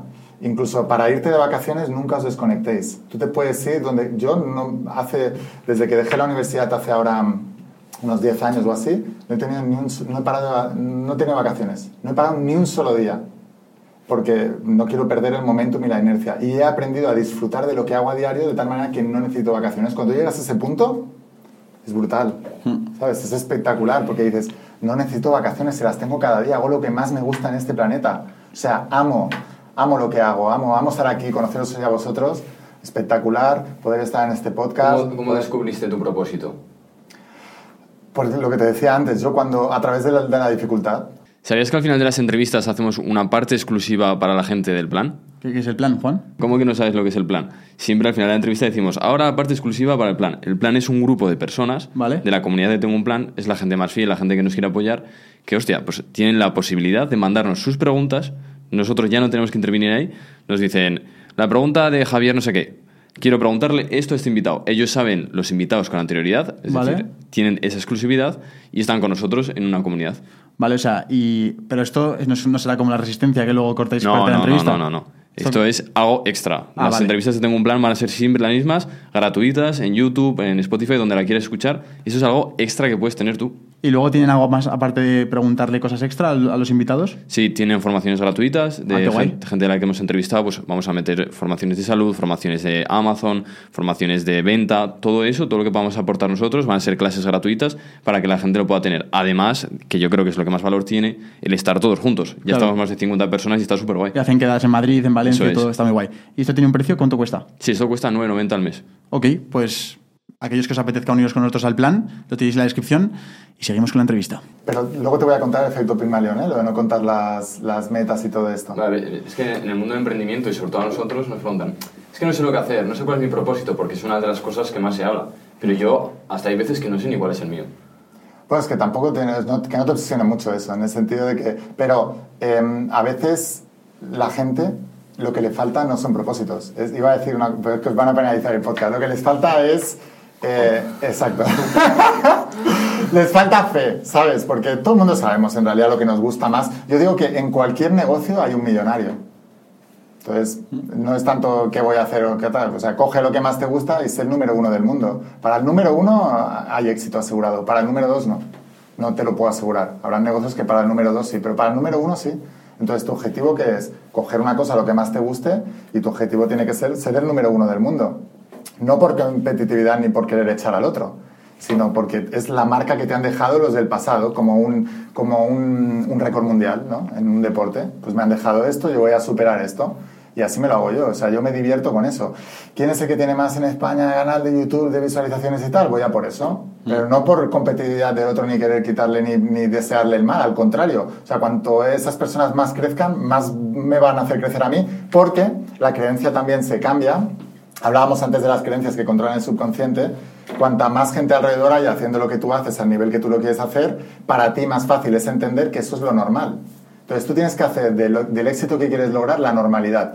Si tenéis objetivo, un millón de suscriptores, y tú te juntas aquí cada día para comer y para cenar y para tal, con 20 personas que tienen un millón de suscriptores, para ti eso no es un hito, es lo normal. Entonces en tu mente todas las creencias de no puedo porque falta tiempo, porque somos muy jóvenes, porque me falta lo que sea, ya no lo tienes. Porque en tu entorno hay mucha gente así. Para ser millonario, es lo mi- ¿sabes? Cuando yo dije voy a ser millonario, ¿cómo lo hago? Me tengo que rodear de un entorno de millonarios. ¿Cómo lo hago? No, nadie quiere estar conmigo, no soy millonario. Yo dejé de quedar con todo mi entorno habitual, bueno, forzosamente también porque mi amigo se lió conmigo y todo esto, pero entonces me sumergí en libros de millonarios Yo, mi relación con otros seres humanos era a través de los millonarios. Mis amigos eran los que habían escrito esos libros.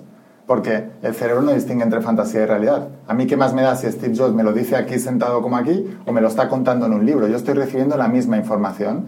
Entonces yo me obsesioné con eso y mis amigos solo eran millonarios. Yo solo leía libros de millonarios y por eso me volví millonario. Porque solo hacía eso y solo pensaba en eso, no pensaba en otra cosa. Y el efecto Pigmalión que os quería contar antes, ¿por qué no contar las metas? Eh, la creencia expectativa crea, ¿no? Como os he enseñado antes. Entonces, pero también se descubrió el efecto Pygmalion. Y el efecto Pygmalion fue que se hizo un test de coeficiente intelectual en unos niños en un colegio y intercambiaron las notas. O sea, a los niños que habían sacado de superdotados les hicieron ver los psicólogos a los profesores que eran los retrasados. Y a los retrasados les dieron las notas de los superdotados. De tal manera que los profesores pensaban que el retrasado era el superdotado y que el superdotado era el retrasado. ¿Qué pasó? Que un año después se volvió a repetir el test y la gente que era retrasada, pero que el profesor pensaba que era superdotado, estaba sacando notas de superdotado. Y la gente retrasada, o sea, y el superdotado que creían que era retrasado, habían bajado el nivel académico y sacaban notas de retrasado. ¿Qué quiere decir esto? La expectativa que tenemos alrededor también cambia el comportamiento de los demás hacia nosotros, pero también nos está afectando en nuestro comportamiento. Por eso no hay que cumplir las metas, no hay que decir las metas, porque la gente que os rodea, que os está viendo, os está viendo con la, no se abstiene del mundo para entrar en el reino está entrando desde lo que vosotros ya tenéis ahora. O sea, yo no hubiera podido ser la persona hoy, bestseller, millonaria, todo esto que hago, porque mi entorno yo era el nadador normal de toda la vida, el amigo en la de toda la vida, el que la novia le ha puesto los cuernos con el amigo, tal, no hubiera podido hacerlo. Entonces, me abstuve del mundo para construir mi propio reino. Y ya cuando la gente me vio, ya vio lo que yo ya estaba viendo en mi mente durante mucho tiempo. Por eso, no puedes mezclar esas energías si no es bueno contar los planes eh, más grandes a todo el mundo. A una persona que ha logrado más que vosotros se lo podéis contar, porque no va a tener ni una sola creencia limitante de que lo podáis lograr. Pero incluso a la gente que más os ama, si ellos no lo han logrado, van a tener, van a tener creencias limitantes. O sea, yo a mis padres no les podía contar lo que yo quería lograr, porque en su mente eso no era posible. Y me, me quieren más que nada en este planeta pero aunque me dijera, no, sí, lo vas a lograr, pero ellos, en el 98% del equipo de ellos era, no lo va a lograr. Entonces, por eso es mejor no decírselo a nadie y eh, construirlo tú. Has dicho una cosa antes para encontrar tu propósito que me parece muy buena y es, hay un millonario en cada modelo de negocio, cada sector. Y es verdad, porque mucha gente hay una creencia de decir, no, es que me encantaría dedicarme a esto, pero no tiene salidas o no tiene oportunidades. Y yo creo que la clave está en dedicarte a tu hobby y aprender un poco de marketing, ¿no? Es como acompañarlo así y, montarte tu forma y tu modelo de negocio para poder dedicarte a eso. Mm. Y luego después, a, otra cosa que has dicho, para, para añadir, que me parece muy, muy interesante, esto que tú dices de la visión que tienen los demás respecto a ti, lo veo, bueno, lo, aprendimos Juan y yo eh, hace un mes así con, con, el concepto de hechizar, ¿no? es decir, mm. tú cuando tú estás diciendo a una persona, oye, ten cuidado, a que en Barcelona te van a robar, te están hechizando realmente, te están lanzando un hechizo en el que te están haciendo sentir un miedo que antes no tenías. Y por culpa de eso, de eso que te están advirtiendo con cariño y con amor, te están hechizando. Entonces, que la gente en su casa tenga cuidado de los hechizos que se está tirando a sí mismo lo primero con lo que tú te cuentas de no voy a ser, pues no voy a ser capaz de conseguirlo, es que no soy bueno, es que no, no tengo nada que contar, es que no, no, soy, no, no valgo suficiente y protejan mucho su campo de eso, de, hechizar, tanto de lo que él se dice a sí mismo como que lo, lo que le dicen los demás. ¿Tú esto lo has vivido personalmente con algún ejemplo que puedas contar a la gente de, de este del concepto de los hechizos? Muchísimas veces. Yo cambiaba de entrenador porque yo le preguntaba a mi entrenador. De hecho, yo cuando me diagnosticaron eso, yo me fui a mi entrenador y le dije, yo quiero ser campeón de España. Dime si me vas a apoyar o no y si crees en esto o no, porque si no yo me cambio de entrenador. O sea, yo me, me, iba a cambiar de entrenador por eso, porque yo entendía eso perfectamente, o sea, los hechizos, la, lo que, la expectativa de los demás hacia ti, el efecto Pigmalión. O sea, es una realidad. Por eso los americanos dicen dress to success, que es vístete para el éxito. Mm. O sea, tú puedes estar muy mal, pero nunca puedes proyectar eso. Tienes que proyectar siempre éxito, aun cuando no lo tengas, porque en la Biblia se dice, nombra las cosas como si fueran para que sean. Entonces, si vas a proyectar algo, siempre que sea bien. ¿Sabes? Los trapos sucios se lavan en casa. Tú puedes estar mal un día, levantarte mal, y tu primer objetivo es sentirte bien. Porque la vibración es lo que vas a traer. Y ya lo vemos todos. O sea, tú te levantas mal un día y lo que pasa ese día ya todo es malo, ¿no? Y es por eso. O sea, por eso el primer objetivo siempre, por eso yo lo primero que hago por la mañana es levantarme y me voy a hacer deporte. Me siento bien, luego leo un poco y luego ya me pongo a grabar los vídeos, que para mí es lo más importante, después todo eso. O sea, ¿Podrías contarnos cómo es un día en tu vida, desde que te levantas hasta que te duermes? Sí, soy bastante rutinario, ¿eh? porque como buen deportista de élite tengo rutinas. Pero ya os digo, o sea, yo me levanto por la mañana, yo como una vez al día, al mediodía, por una cuestión de salud, pero sobre todo de cómo me siento yo. Porque yo notaba antes que yo cuando comía, pues ya la sangre iba a hacer la digestión y tal, yo perdía energía, perdía productividad, perdía todo eso. Entonces yo como solamente al día, concentrado al mediodía, no lo hago por la noche tampoco porque si no, no me deja dormir bien. Así que como una vez al día, como de todo, eso sí. O sea, no soy vegetariano ni soy tal, como de todo. Variado, lo que me gusta, lo que me apetece, lo que yo veo también que me va bien, pero como una vez al día. Me levanto por la mañana, voy a hacer deporte y luego ya me pongo a trabajar. Luego, como, normalmente si puedo, si estoy en casa, que es lo que suelo hacer, eh, me tumbo unos 20 minutos así después de comer y después ya empiezo otra vez con la rutina de la tarde, que no es tan mental, es una parte más, más, em, más mecánica, no tengo que pensar tanto. O sea, la parte difícil, tú tienes que ver en tu negocio lo que te da más beneficio y más rendimiento, eso es lo primero que tienes que hacer. Eso es el santo grial de tu negocio, la, la piedra, la piedra angular pues esa es, esa es la que tienes que cuidar más. Y eso es lo primero que hay que hacer, nada más levantarte. Y después a partir de ahí todo lo demás. Y luego leer, como os decía, yo sigo con la misma obsesión. Le contaba antes, no los veis, voy a hacer como, ¿quién lo dijo esto? El Mago Moore. Aquí dos amigos míos, y yo les contaba antes, digo, yo me dejé también de juntar con personas, amigos míos de toda la vida, no porque fueran mala gente ni me llevaban, que vas y les deseo lo mejor del mundo. El problema es que yo para convertirme en la persona que soy hoy he tenido que dejar de ser la persona que era ayer. Y cuando yo me junto con mis amigos del pasado, automáticamente, mentalmente, vuelvo al pasado. Y vuelvo a ser el Laín que no era el Laín que soy ahora. Y luego me cuesta un día o dos recuperar otra vez y volver a el foco, la atención, todo eso y tal. Porque cuando quedas con tus amigos del pasado, rememoras el pasado. Entonces la mente no distingue entre fantasía y realidad. Tú, el universo es mental, lo que piensas se manifiesta. Entonces yo ahora estoy pensando como en la índice millonario que impacta a millones de personas y tal. Cuando con mis amigos de natación pensamos, ¿te acuerdas ese día que hicimos eso, tal? ¿Te acuerdas ese día que...? Pues eh, no, me quiero acordar, ¿sabes? Porque quiero estar en la vibración de lo que estoy haciendo ahora. Y esto es una lección también para todos porque tú te crees que tienes controlado realmente hasta que no lo experimentas no lo vais a ver, pero cuando tú estás en el momentum, estás en el foco, estás en lo que estás, eh, mantener eso es un trabajo diario, cuesta mucho y es muy fácil sacar el foco y más cuando te juntas con amigos o con gente del pasado o con gente que no está ahí. Es muy fácil, por eso hay que tener mucha disciplina.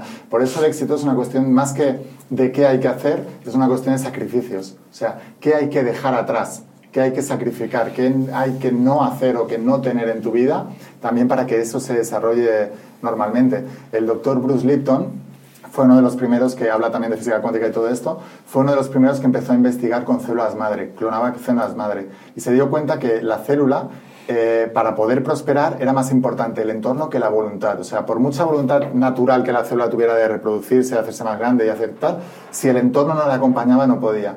Por eso el entorno es tan importante cuidarlo, pero no por el entorno en sí, sino por cómo te condiciona el entorno. Entonces eso es, yo es lo que más cuido del planeta. Soy una persona muy aislada socialmente eh, y solo quedo con gente que estén en la vibración de lo que yo quiero lograr y de lo que yo estoy. O sea, la mayoría de mis amigos ya son emprendedores porque mm, yo como emprendedor, si quiero llevar todos los principios de la saga La voz de tu alma o todo lo demás que hago a todo el planeta, yo tengo que meterme en ese rol de emprendedor, que cada uno vende lo suyo y ofrece lo suyo y tal. Pero yo tengo que concentrarme mucho en ese rol que naturalmente no era para mí. Porque quiero explicar una cosa de emprendimiento. Yo, como había tenido esa situación en mi casa, que mis padres se arruinaron, que, la mente humana que te dice, tus padres son emprendedores, se han arruinado, ¿tú qué tienes que hacer? Funcionario. Exactamente. Entonces yo quería ser funcionario. Y pero fíjate la vida cómo te va ayudando. Yo quería ser funcionario y dije, a mí me encanta la naturaleza, voy a ser guarda forestal. Entonces eh, me puse a estudiar la constitución, todo eso, guarda forestal, y de repente un día estaba un amigo mío ahí en casa, yo seguía nadando, seguía compitiendo, y estaba un amigo mío en casa jugando al Candy, no al Candy Crush, a un juego de unas bolitas que tenías que, buble buble se llama algo así, no me acuerdo, que tenías que tirar unas bolitas y si eran del mismo color, se rompían, ¿vale? Y iban, ¿sabéis qué juego es? Ah, bueno, sí, sí. bueno, entonces yo le decía, tío, ¿por qué no pones esa bolita ahí? Y me dice, porque es de otro color. y ahí fue cuando descubrí que tenía un grado como de daltonismo, de discromatopsia, que es suficiente para, eh, para no poder entrar en la posición yo que soy una persona espiritual, que os digo, yo ya estaba preparado desde nacimiento para hacer todo esto, me preparé, pero no me dejó el universo hacer ser guarda forestal y funcionario. Que a lo mejor hay otra gente que sí es lo que más ama en el mundo y tal, pero no era lo que yo quería. eh, y estaba, no estaba preparado para eso. Y me dio un grado de discromatopsia suficiente como para ver los colores bien, pero algunas gamas de colores no bien. Hay un test que se llama test de Ishihara, que son una bolita y salen unos números. Entonces, eso es para ver el grado de daltonismo que tienes. El daltonismo creo que solo afecta a, la- a los hombres. Las mujeres son portadoras, pero solo nos afecta a los hombres, ¿no? Entonces, el test de Ishihara, tú ves los números y se dibujan los números, pero si tienes algún grado de, discromatopsia, no ves los números. Claro. Entonces, yo veía las bolas, el primer número lo veía y lo demás no veía nada. Y yo les decía a los demás, ¿pero tú ves aquí algo? Y ellos, sí. ¿Y tú sabes la frustración que es que todo el mundo vea una cosa y tú no lo ves? Pues, pues eso, bueno, sí lo sabéis, porque casi todos vuestros amigos de la infancia del colegio no serán emprendedores, no estarán haciendo lo que tú hacen, vosotros veis algo que ellos no ven. Pero Es una locura. Justo eh, veníamos el martes de grabar un podcast, eh, veníamos en el coche y yo justamente le decía eso a Juan, le digo, increíble como una misma situación, que era la situación de una persona que habíamos, que habíamos visto ese día, él lo está viendo como un auténtico drama, un problema, no, ya he intentado mil cosas, no voy a conseguir sacarlo. Y Juan y yo hablando diciendo, tío, pero si es que tiene mil oportunidades, si hubiera hecho esto, si hiciera tal, si lo pusiera tal. O sea, es decir, increíble cómo una misma situación es algo neutro y cómo tú le, aplicas tu prisma, lo ves como con abundancia o con escasez. Ha- Hablabas antes de cosas que tiene que hacer, o sea, bueno, hablabas antes de la importancia que tiene la vibración para juntarte con gente mayor, de mayor aporte para ti, de, de mayores resultados, etcétera. ¿Qué hábitos prácticos aterrizados para una persona que nos ve del, del día a día puede hacer en su día a día para subir su nivel de vibración, para subir su nivel de impacto, de valor? Es decir, ¿qué hábitos podría empezar a hacer ya mañana una persona que nos está escuchando este podcast para convertirse en una mejor versión? Sí. O sea, lo primero con lo que decías antes, que me quedo con una cosa, es, ¿verdad que te gustaría ir a tus amigos y transmitirles tu manera de pensar, vuestra manera de pensar? Decir, tío, que no es tan malo, que tienes aquí una oportunidad y tal. No puedes. Ya me, yo, yo, me- yo decía, Juan, me he dado de baja de ser el CEO del mundo. Exactamente. Ya tengo suficiente trabajo. No puedes. Por eso os decía, no convenzas a la gente, convence a tu mente. Si toda esa energía que está dispersada en tratar de ayudar a todo el mundo te, Sí. te ayudas a ti para enfocarte tú y llegar tal, con el tiempo que estás, tus resultados y tus frutos inspirarán a esa gente para Total. que digan, pero si este era como Justo. yo estaba en la misma clase Sí, que yo, justo. míralos. Justo, ¿sabes? sí. Entonces, ese es el único camino. Porque si no vais a perder mucho trabajo convenciendo a gente, os va a frustrar y os vais a ganar hasta enemigos. Porque eh, yo cuando superé esa enfermedad crónica que me diagnosticaron, yo me iba a gente que tal y no, quieren saber, no querían saberlo. O sea, no, no, no, yo voy al club de los de fibromialgia. O sea, que- y cuando emprendes igual, yo tengo amigos que están pasando situaciones muy... Yo tengo un entrenamiento que se llama Vuélvete Millonario. Bueno, lo que os contaba antes, que está el canal de YouTube, va un entrenamiento que se llama Vuélvete Millonario. Y ahí enseño todo lo que yo he aprendido o la mentoría del bestseller, ¿no? Y entonces yo hay, gente que lo está pasando mal económicamente y yo al principio decía, tío, estudiate esto, tal, no sé qué. A veces les regalaba el entrenamiento y no lo hacían. Y luego les dije, no, que se lo compren, el que quiera que se lo compre, porque el dinero es un filtro. El dinero filtra el compromiso. El compromiso viene del latín y viene de que en la antigua Roma se daba un saquito cuando dos personas querían estar em, eh, de acuerdo con algo, ¿vale? Venía un tercero que hacía como de juez y los dos tenían que dar un saquito de monedas, que se llamaba el saquito compromisium. Y ese compromiso era, si tú pierdes la palabra de lo que has dicho que vas a hacer, pierdes el compromisum, pierdes el dinero. Por eso, si tú quieres enseñar a alguien, la mejor manera es que te pague. Tú, el curso, el curso que tenéis de YouTube, o lo que sea que haga, el- el evento que vais a hacer, si tú esto lo regalas, primero la gente no lo va a valorar y después el que te llegue no lo va a aprovechar. Yo me he ido a eventos que he pagado 15.000 euros de un fin de semana, de cinco días. No me levantaba ni para mear porque no quería perderme ni una coma. Digo, es que cada coma, o sea, cada, cada segundo yo ah, divide 15.000 euros entre 5 días. y eso- o sea, 50 ¿cuánto me está costando? eso? Exactamente. Y además que me voy a perder información súper importante para que veáis el grado de obsesión. Yo veía ahí mismo gente que pagaba 15.000 euros, que a mí 15.000 euros era la vida en ese momento. Para ellos ya no. Y les veías que se iban a levantar a comer, a cenar y tal. Esa gente hoy en día, que les hice un poco de seguimiento, no tienen el mismo nivel de éxito que tenían en su momento, lo están empezando a perder, algunos ya lo han perdido y no han prosperado más. ¿Por qué? Por lo que te decía antes, cuanto más te cuesta una cosa, más la vas a valorar. Y después el compromiso fi- filtra a los que quieren y a los que no. O sea que es importante cobrar las cosas y esto a nivel de emprendimiento lo tenemos que tener. Aparte que el precio fija también la, la percepción del valor de lo que estás dando. Pero también tienes que filtrar a la gente por el precio. O sea, eh, y yo lo digo siempre mucho, ¿eh? o sea, yo filtro mucho a las personas por el precio. Tú quieres esto, yo te enseño. Y esto lo aprendí con mis amigos. Yo quería ayudar a todo el mundo y no, sé, y no querían. Entonces, no, tú quieres, tú ya sabes lo que hago, sígueme, quieres hacer esto, vale esto, no te voy a hacer descuento de amigo, al contrario. Por eso dicen que vender es ayudar, ¿no? Por esto, por este mismo motivo. Claro. La transacción que hay. Sí, yo a todos mis alumnos, por ejemplo, de la mentoría, tengo una mentoría que se llama eh, de, de negocios, la mentoría de negocios, mentoría privada de negocios. Y ahí tengo alumnos millonarios ahora. Justamente el otro día, una chica con una tienda de ropa ya había facturado su primer millón también.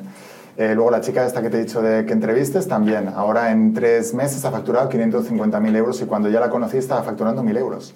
Hace un año atrás. Es que eso es espectacular. La tenéis que traer aquí, a Mar. Bueno, ya como la vais a traer, ya luego que la gente lo sepa. Y em, entonces, em, toda esta gente yo les filtro por el precio de, de los productos. Y el que quiere, o sea, Mar, esta chica, cuando la traigáis, ya verás que se apunta a todo. O sea, es que lo hace todo, todo, todo, todo, todo, todo, todo. Por eso tiene el nivel de resultados. Y luego es una persona que no tiene resultados, te va a pedir el curso de YouTube o vuestro evento y os va a negociar. Es que es muy caro, es que es muy tal. Yo cuando veo a alguien que es muy caro y es muy tal, digo, no, el producto no es caro, el problema es tu bolsillo. No, el producto. Y precisamente porque tienes ese bolsillo, es que necesitas este producto, lo tienes que hacer ya. O sea, esto se cree, no es que eso es para ricos, no, esto es para pobres. Los ricos ya lo saben, pero verás que los ricos vienen también, porque no paramos de formarnos continuamente. O sea, yo soy el que más me formo continuamente. Yo tengo cinco mentorías abiertas ahora con otra gente, o sea, que yo hago mentorías de otros para seguir aprendiendo.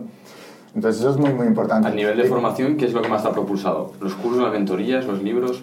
A mí personalmente los libros. ¿Por qué? Te cuento el por qué. Porque un libro, o sea, tú puedes estar viendo un vídeo y tú puedes estar pensando en lo que vas a cenar. Pero tú no puedes leer un libro y pensar en lo que vas a cenar porque no te enteras de nada. Entonces, ¿qué os decía antes? El foco. Entonces, cuando tú te enfocas en algo, es la única manera de centrar la atención. La lectura lo que hace es que si quieres enterarte de verdad, solo necesitas enfocarte. Entonces yo tenía, por eso casi todos mis entrenamientos son el libro, aparte de la parte online, pero siempre un libro. Y siempre les digo, coge, subraya, boli al lado para anotar todas las... No, es que el libro, es que lo tengo ahí. El libro no vale para nada si no lo usas. El libro lo tienes que tener destrozado después de leerlo mil veces. Entonces, porque tú estás haciendo como un monumento, has creado un falso dios del libro, no. El libro no es un dios, no es para que lo tengas ahí en un cuadro. El libro es para reventarlo, porque el libro lo que tiene que hacer es sacar esa información y aplicarla. Entonces, subraya, toma notas y una, y libreta al lado con ideas que se te ocurran. Y eso luego a los planificadores por la noche. Y al día siguiente ya implementar, y si puedes ese mismo día. Una de las cosas que más me ha diferenciado de la gente que yo he visto que iba a eventos y no ha logrado mucho yo, es que yo implementaba al momento. A veces me estaban contando el concepto y en el mismo evento ya estaba enviando un email o algo, hay que hacer esto, vamos a hacer esto, tal, o hacemos esto, o lo hacía al momento, ¿sabes? Y los demás, no, iban acumulando información, pero no aplicaban la información. Es súper importante aplicarlo. Y con el concepto de las ventas, si, no, si saber vender es, tú tienes un producto, vosotros, yo qué sé, tú Sergio, con el curso de YouTube, tú tienes un canal de YouTube que te está ayudando en todos los sentidos a crear marca, a, hacer, a, a tener más ingresos, a tener más ingresos, ¿no? Entonces, tú no vas a vender ese curso a todo Dios. Si a ti te ha cambiado la vida, saber manejar YouTube, tú vas a salir allá afuera y, y vas a querer que todo el mundo aprenda eso. Claro. Entonces, no hace falta ni saber vender. O sea, si tú cuentas algo que a ti te ha ayudado, no te hacen falta muchas técnicas de ventas. Entonces eso es muy importante. Y con respecto a los hábitos que me preguntabas hace media hora, que te dejo ahí. Está muy interesante. Sí, pero para mí el hábito más importante precisamente es el de la lectura. ¿Por qué? Porque como te enfocas en eso, toda tu vibración está en eso, toda tu atención está en eso, tu enfoque está en eso, tu vida es esa, tú vives en eso. O sea, yo, ¿cómo no voy a volverme millonario si yo ya pienso como millonario? Porque no he hecho más en los últimos 10 años que leer libros de millonarios. Si yo ya pienso como ellos. O sea, es así. Y luego también a nivel de salud, muy importante contacto con la naturaleza. Eh, que esto, pues, a ver si os podéis traer también a Carlos Estro. Sí, estamos hablando con, con su primo. Es- para, claro. para, para poder Sí, con. Ricardo, que son brutales lo que están contando. Sí. El contacto con el sol, la naturaleza, todo esto. ¿Cómo te ha influenciado a ti? Sí, no, él, él- lo que yo he visto en él es una información que yo ya sustraje del libro de los esenios, porque tú en la Biblia eh, hay 66 libros, pero hay muchos eh, evangelios agnósticos o apócrifos que no se han incluido en la Biblia. Uno de ellos es el Evangelio de los esenios, que se le atribuye a palabras de Jesús y habla mucho del contacto con la naturaleza para recuperar la salud, etcétera y tal. Y entonces Carlos Estro pone en, en terminología científica lo que yo aprendí en todos esos evangelios eh, esenios que está en la saga de Secretos Revelados. Y básicamente él te decía eso, que tomaras el sol, que tuvieras el contacto con la naturaleza, respirar aire puro. Bueno, hablando de libros, él tiene un libro Supervivir que está Sí, muy sí, de sí, moda. Por si acaso la gente. Bueno, y quiero aprovechar esto. ¿En qué momento del día recomiendas leer o piensas que es más fácil para la gente meter el hábito? Claro, como todo tu día va a, va a verse influenciado con lo que tú tienes en la cabeza, yo recomiendo leer por la mañana, antes Vale. de empezar cualquier cosa, porque eso ya te va a conectar con la vibración y luego a partir de ahí va a ir, pero no leer Harry Potter o 50 sombras de, Rey, de Grey, sino un, lo que tú estés en ese momento. Vale. ¿Tú quieres ser millonario? Solo libros de millonarios. ¿Tú quieres un millón de suscriptores en YouTube? Solo libros de eso, de cómo, o, o de emprendimiento, de cosas que te estimulen para tú, ¡fum!, salir de ahí y tal. Y luego por la noche también, porque es el último momento del día y normalmente nosotros cuando nos vamos a dormir estamos siempre recapacitando con la última información. Habréis visto, por ejemplo, alguna serie que os ha dado así un alto impacto emocional y entonces tú has dormido con eso y al día siguiente te has despertado. Ostras, ¿te acuerdas cómo acabó esta serie? Tal? En lugar de despertarte pensando en tu millón de suscriptores, te despiertas en que en Walking Dead mataron al tío este que era súper... O sea, para que veáis cómo nos influye. Y eso súmalo al cabo de toda tu vida. Por eso vas a ir al lugar, a un lugar o al otro. O sea, es, es- es tan poderoso el, el- tema del enfoque. de- porque nosotros creamos las creencias por repetición y alto impacto emocional. Eso lo explico en la voz de tu alma. Y, por ejemplo, vosotros sois muy jóvenes, pero si yo pregunto aquí a estos señores, estas, eh, bueno, ah, puedo decir que... Por favor, sí, sí, claro. Ah, que está tu madre. Tenemos, tenemos público. ah, tenemos público, vale. tenemos público en tu plan. Entonces, vale, si yo le pregunto a tu madre, ¿tú te acuerdas dónde estabas el día 11S del año 2001? Sí. ¿Por qué? ¿Qué pasó el día 11S del año 2001? Atentado de las Torres Gemelas. Un impacto muy Un emocional. impacto emocional y repetición, lo pusieron en todos lados. Cambio, yo le pregunto a tu madre, ¿qué hiciste hace cuatro semanas y media a las 3.45 de la tarde? y hace cuatro semanas y media. Pero en cambio, te, te- te acuerdas de algo que pasó hace 22 años y, y dices, wow, ¿y te has salido ahí? Ah, vale. Y entonces, pero no te acuerdas de lo que pasó hace cuatro semanas y media, porque hubo un alto impacto emocional y una repetición. Y así se forman las creencias, porque el cuerpo lo que busca es sobrevivir. Total. Entonces va almacenando la información para que tú no tengas, que no necesites esfuerzo sacarla fuera. Por eso cuando tú estás todo el tiempo leyendo y estudiando esto mañana y tarde, mañana y tarde, mañana y tarde, yo les digo a mis alumnos, cógete el entrenamiento vuélvete millonario y estudiatelo por la mañana y por la tarde, todo el tiempo. Y tú al cabo de un año piensas como millonario. Si tú piensas como millonario, ¿qué decisiones tomas? ¿Y qué te vuelves? Es tan simple como eso, es que es mucho más fácil, la gente no lo sabe. Pero una vez más, fe. No, eh, a mí no me va a pasar porque solo le pasa a la gente especial, no sé qué tal. No, si tú tienes fe, tú haces esto y te va a pasar. Porque lo que metas en tu cabeza es lo que va a pasar en tu mundo. El universo es mental, lo que piensas se manifiesta. En esta mentoría de negocios que tú tienes, cuando te entra una persona que quiere empezar a montar un negocio, seguramente habrás visto errores muy típicos de todas las personas. ¿Cuál es el más típico que has visto? La mentalidad. Lo que se está ganando todo el tiempo. A ti te van a explicar cosas técnicas. Cómo hacer Facebook Ads, cómo montar un negocio, cómo gestionar no sé qué, cómo hacer no sé cuántos, tal. No sirve para nada si tú no tienes la mentalidad correcta. La mentalidad es lo más importante. Cuando hablo de mentalidad es formas de pensar, creencia y formas de pensar. O sea, créete que lo puedes lograr, créete ya millonario, créete que lo vas a lograr y luego cómo debes pensar para llegar ahí. Porque la manera de pensar te hará tomar unas decisiones o otras. Por ejemplo, a nivel de decisiones. em, un millonario siempre va a decidir pensando en el largo plazo. Eh, Los, los pobres son cortoplacistas. O sea, el placer inmediato hoy, para hoy y para allá, sin pensar en las consecuencias. Y en cambio, un millonario siempre va a pensar a largo plazo, ¿no? Eso es una de las cosas. Pero es que hay miles, hay, hay millones. Eh, ¿En qué estás pensando todo el tiempo? Eh, Buda decía, somos lo que pensamos todo el tiempo. O sea, somos el resultado de lo que pensamos todo el tiempo. Lo decía Buda. Platón, por ejemplo, 500, a- 500 años antes de Cristo, decía, el mundo se divide en dos, el mundo de las ideas y el mundo de las cosas. El mundo de las cosas es un reflejo del mundo de las ideas. Entonces, esas ideas, esto lo explico en la de tu alma, el mundo de la supraconciencia es un reflejo del mundo material. Entonces eso se fija en la mente subconsciente, que son tus creencias, y eso es lo que se refleja afuera. Jesús de Nazaret decía, todo lo que pidáis en oración creyendo que ya lo tenéis, lo vais a recibir. Lo que tengas en el reino, lo tendrás en la tierra. Así como en el reino, como en la tierra. Todos decían lo mismo con diferente argot, palabras diferentes, pero todos se venían a referir a lo mismo. Entonces, ¿cómo puedes tener un millón de suscriptores volviendo con el ejemplo? Ya teniéndolo en tu mente todo el tiempo. Teniéndolo, deseándolo, estando ahí todo el tiempo. Lo decía Napoleón Hill, el deseo ferviente, ¿no? El deseo ardiente, esa es la primera parte.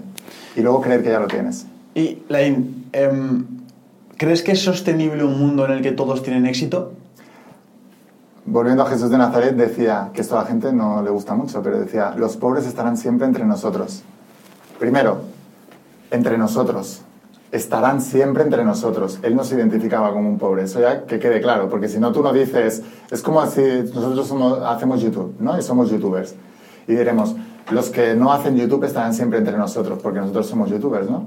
Entonces, cuando Jesús dice los pobres estarán siempre entre nosotros, quiere decir que Él no es pobre y no se identifica como pobre. Ahora, no solamente es pobre de espíritu, sino pobre de bolsillo también. Y estos van a estar siempre. No porque, no porque no puedan llegar a ser ricos, millonarios y abundantes, sino porque no se lo creen y no quieren. Entonces, cada uno a nivel espiritual ha venido aquí con diferentes eh, propósitos o con diferentes eh, mensajes. de- yo, yo le llamo el contrato del alma. Entonces, no todo el mundo en esta vida va a querer hacer todo eso, pero el que quiera puede hacerlo. Una de las cosas que veo, que, bueno, y, y que siento que tienes muchas razones con el- la obsesión. Pero me gustaría preguntarte si ese nivel de obsesión a veces te ha separado de familiares, Sí, de sí, tu sí, relación con tu pareja. Hombre, y tanto. ¿Y cómo has tolerado eso? Bien, lo he tolerado bien porque siento que forma parte, del, de- es- forma parte del precio a pagar. O sea, hay un precio a pagar muy grande para lograr tus sueños y el precio se paga por completo y por adelantado. Quiere decir que tú no vas a lograr tus sueños hasta que no hayas pagado el precio entero y antes de tener tu sueño. Y parte del precio a pagar es vibraciones similares vibran juntas y la que no se separan, ¿no? Y todo es vibración en el mundo. Entonces, cuando tú tienes un sueño, la gente que tienes alrededor vibra como tú en este estado que estás ahora, pero no en el estado de cómo tú consigues tu sueño. Cuando tú te empiezas a meter en esta vibración, esta gente sigue vibrando en su... No, y no es mala gente en tal, y va a pasar de mil maneras. O sea, ellos te dejarán de llamar, o os enfadaréis y romperéis eh, tal, o, simplemente, os de- de- no sé, mil cosas pueden pasar. Pero cuando pase tienes que aceptarlo, porque si no te entra el miedo y vuelves para atrás. Os voy a contar una metáfora que sale en la Biblia también. Cuando Jesús estaba, siempre meditaba mucho, ¿no? Y se iba al Monte de los Olivos. Entonces un día les dijo, voy a meditar, iros vosotros primero, ¿no? A sus discípulos. Y se fueron en el barco y se fueron en, en el mar. Y luego, en mitad de la noche, le vieron bajar, ¿no? Eh, pero no sabían que era él. Le vieron bajar por el monte y tal. Y entonces les entró el miedo, les dijo, ostras, ese es el demonio que viene por nosotros. Entonces Pedro le dijo, Jesús, si eres tú, ven andando por encima de las aguas. La típica andar por encima de las aguas, pues viene de aquí, ahora vais a aprender si no lo sabéis. Entonces les decía, vente andando hacia nosotros. Y empezó a andar. Entonces se quedaron así, dijo, wow, es él. Entonces dijo, Jesús, si verdaderamente eres tú, entonces haz que yo, Pedro, vaya andando también hacia las aguas. Y entonces Jesús dijo, ven que esta es otra lección muy importante. Jesús no era un líder, los grandes líderes no son de mucha palabra para convencer a nadie. El grande líder, el que lo tiene muy claro, es una, una orden, ¡pum! Pero incluso para convencer a otra persona de tal, ¿qué le dijo Jesús? Ven. No le dijo, no, ven, ven, que soy yo, que sí, que de verdad que soy yo, ya verás, te prometo que si mete el pie decidito en el agua, no, ven, ven, o sea, el que lo tiene claro es, ¡pum!, ven. Entonces, ven, comenzó a andar por encima de las aguas. Pero entonces cuando, cuando él volvió la mente consciente, la mente racional, a entrar en razón, se dio cuenta de lo que estaba haciendo y dijo, hostia, hostia, hostia, ¿qué estoy haciendo? Y se empezó a hundir. Y entonces le dijo, Señor, ayúdame, por favor. Y Jesús fue, le dio la mano y le dijo, hombre de poca fe, ¿por qué has dudado? Si ya lo estabas haciendo. Entonces, ¿qué pasa? ¿Por qué digo metáfora? Depende de si creas eso en un cuento o no, pero la lección es importantísima. ¿Por qué? Porque muchas veces empezamos a hacer cosas y cuando nos damos cuenta de lo que estamos haciendo, empezamos a dudar. Cuando empiezas a dudar es cuando te empiezas a hundir. Y lo vais a ver vosotros ahora. Empezáis, tenéis inercia, momentum. Como os coma en la cabeza algo, nos pase algo, o de repente un día nos vaya el, eh, el siguiente episodio como queréis, o algo así y tal, y empieces a meterte en ese tipo de pensamientos, te vas a empezar a hundir sobre las aguas. O sea que tú tienes que caminar por encima de las aguas, de la opinión de los demás y de cualquier circunstancia negativa que pasa a tu alrededor.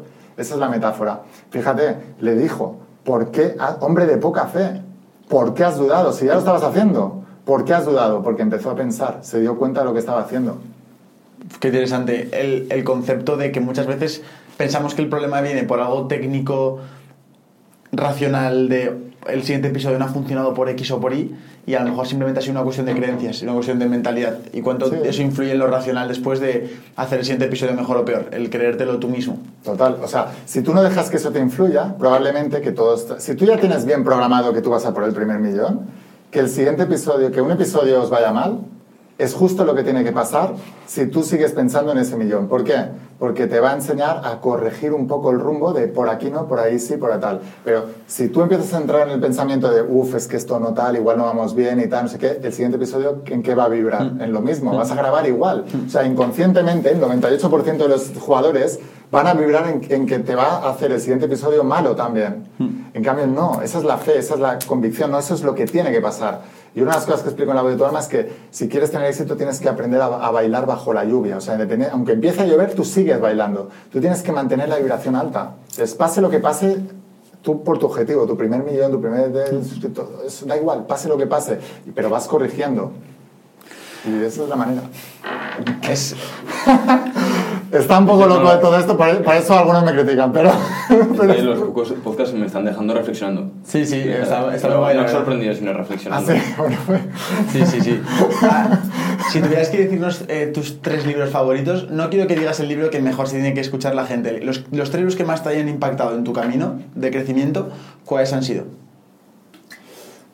Pues mm, la Biblia, eh, el alquimista Pablo Coelho y, y a lo mejor, ah, bueno, y el que tenía con 12 años que era Metafísica 4 en 1, Metafísica 4 en que se lo 1. empecé a leer con 12 años.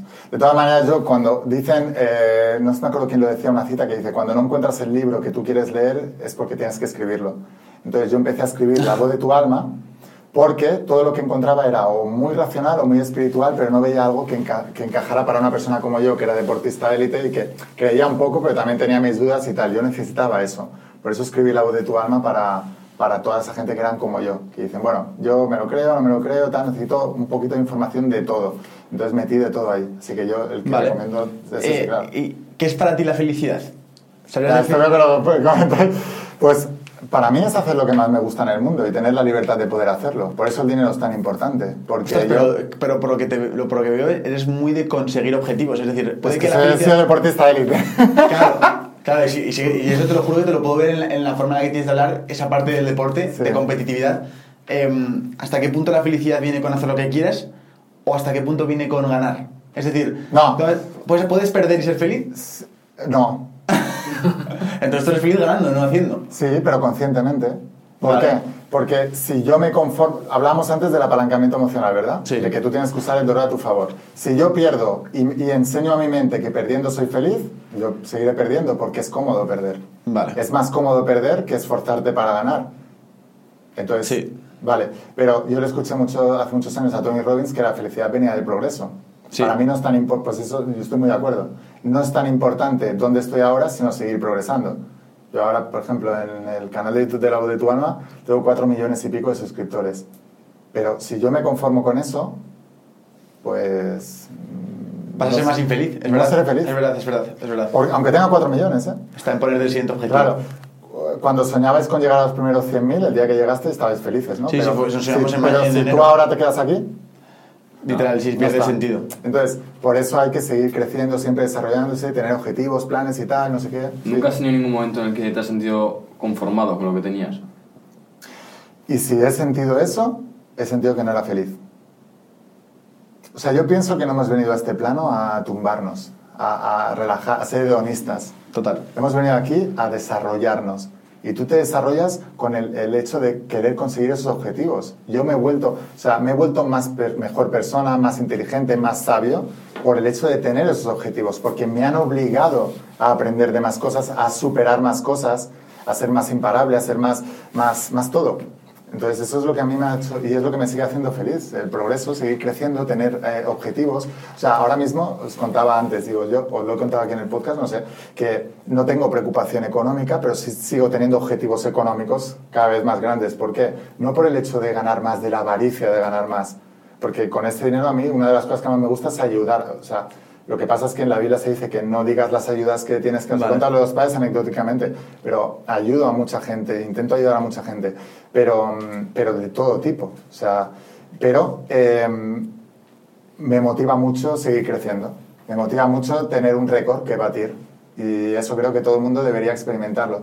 Porque si no tienes esa visión... Ah, en la Biblia te lo explica esto. La visión de la tierra prometida. Moisés liberó a los esclavos de Egipto.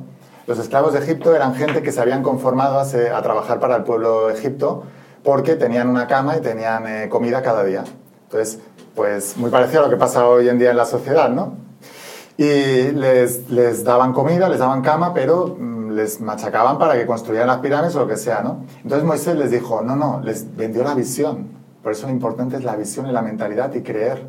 les vendió la visión. Hay una tierra prometida que brota leche y miel y todo esto y tal. Y no les habló del desierto. Moisés sabía que había un desierto entre medias, pero no les habló. Ya se lo van a encontrar, como el que deja de fumar, ya te lo encontrarás. Ahora, si en mitad del desierto decides volver a la tierra prometida, cuidado que ya sabes cómo es el desierto, ¿eh? ya no vuelves. Bueno, pues les alentó y salieron de Egipto y se encontraron con un desierto. Por, era un viaje de 10 días, 11 días, muy cortito, una semana. Pero por sus dudas empezaron a dar vueltas entre sí mismos y tardaron 40 años en entrar en la tierra prometida. Eh, en mitad del desierto tuvieron muchos espejismos. Y en mitad del desierto empezaron a quejarse y criticaban al líder. Moisés, es que cuando estábamos en, en, Egipto por lo menos teníamos comida y una cama. ¿Y ahora qué? Una tierra prometida, pero ahora estamos aquí pasando hambre, frío eh, por la noche y calor durante el día y tal, no sé qué. Criticaban al líder. Eso es lo que hace la gente. Cuando tiene una visión y luego ven que no lo están logrando y empiezan a, a tirar balones fuera y a criticar a otra gente y a tal. Y siempre es eso. Y no.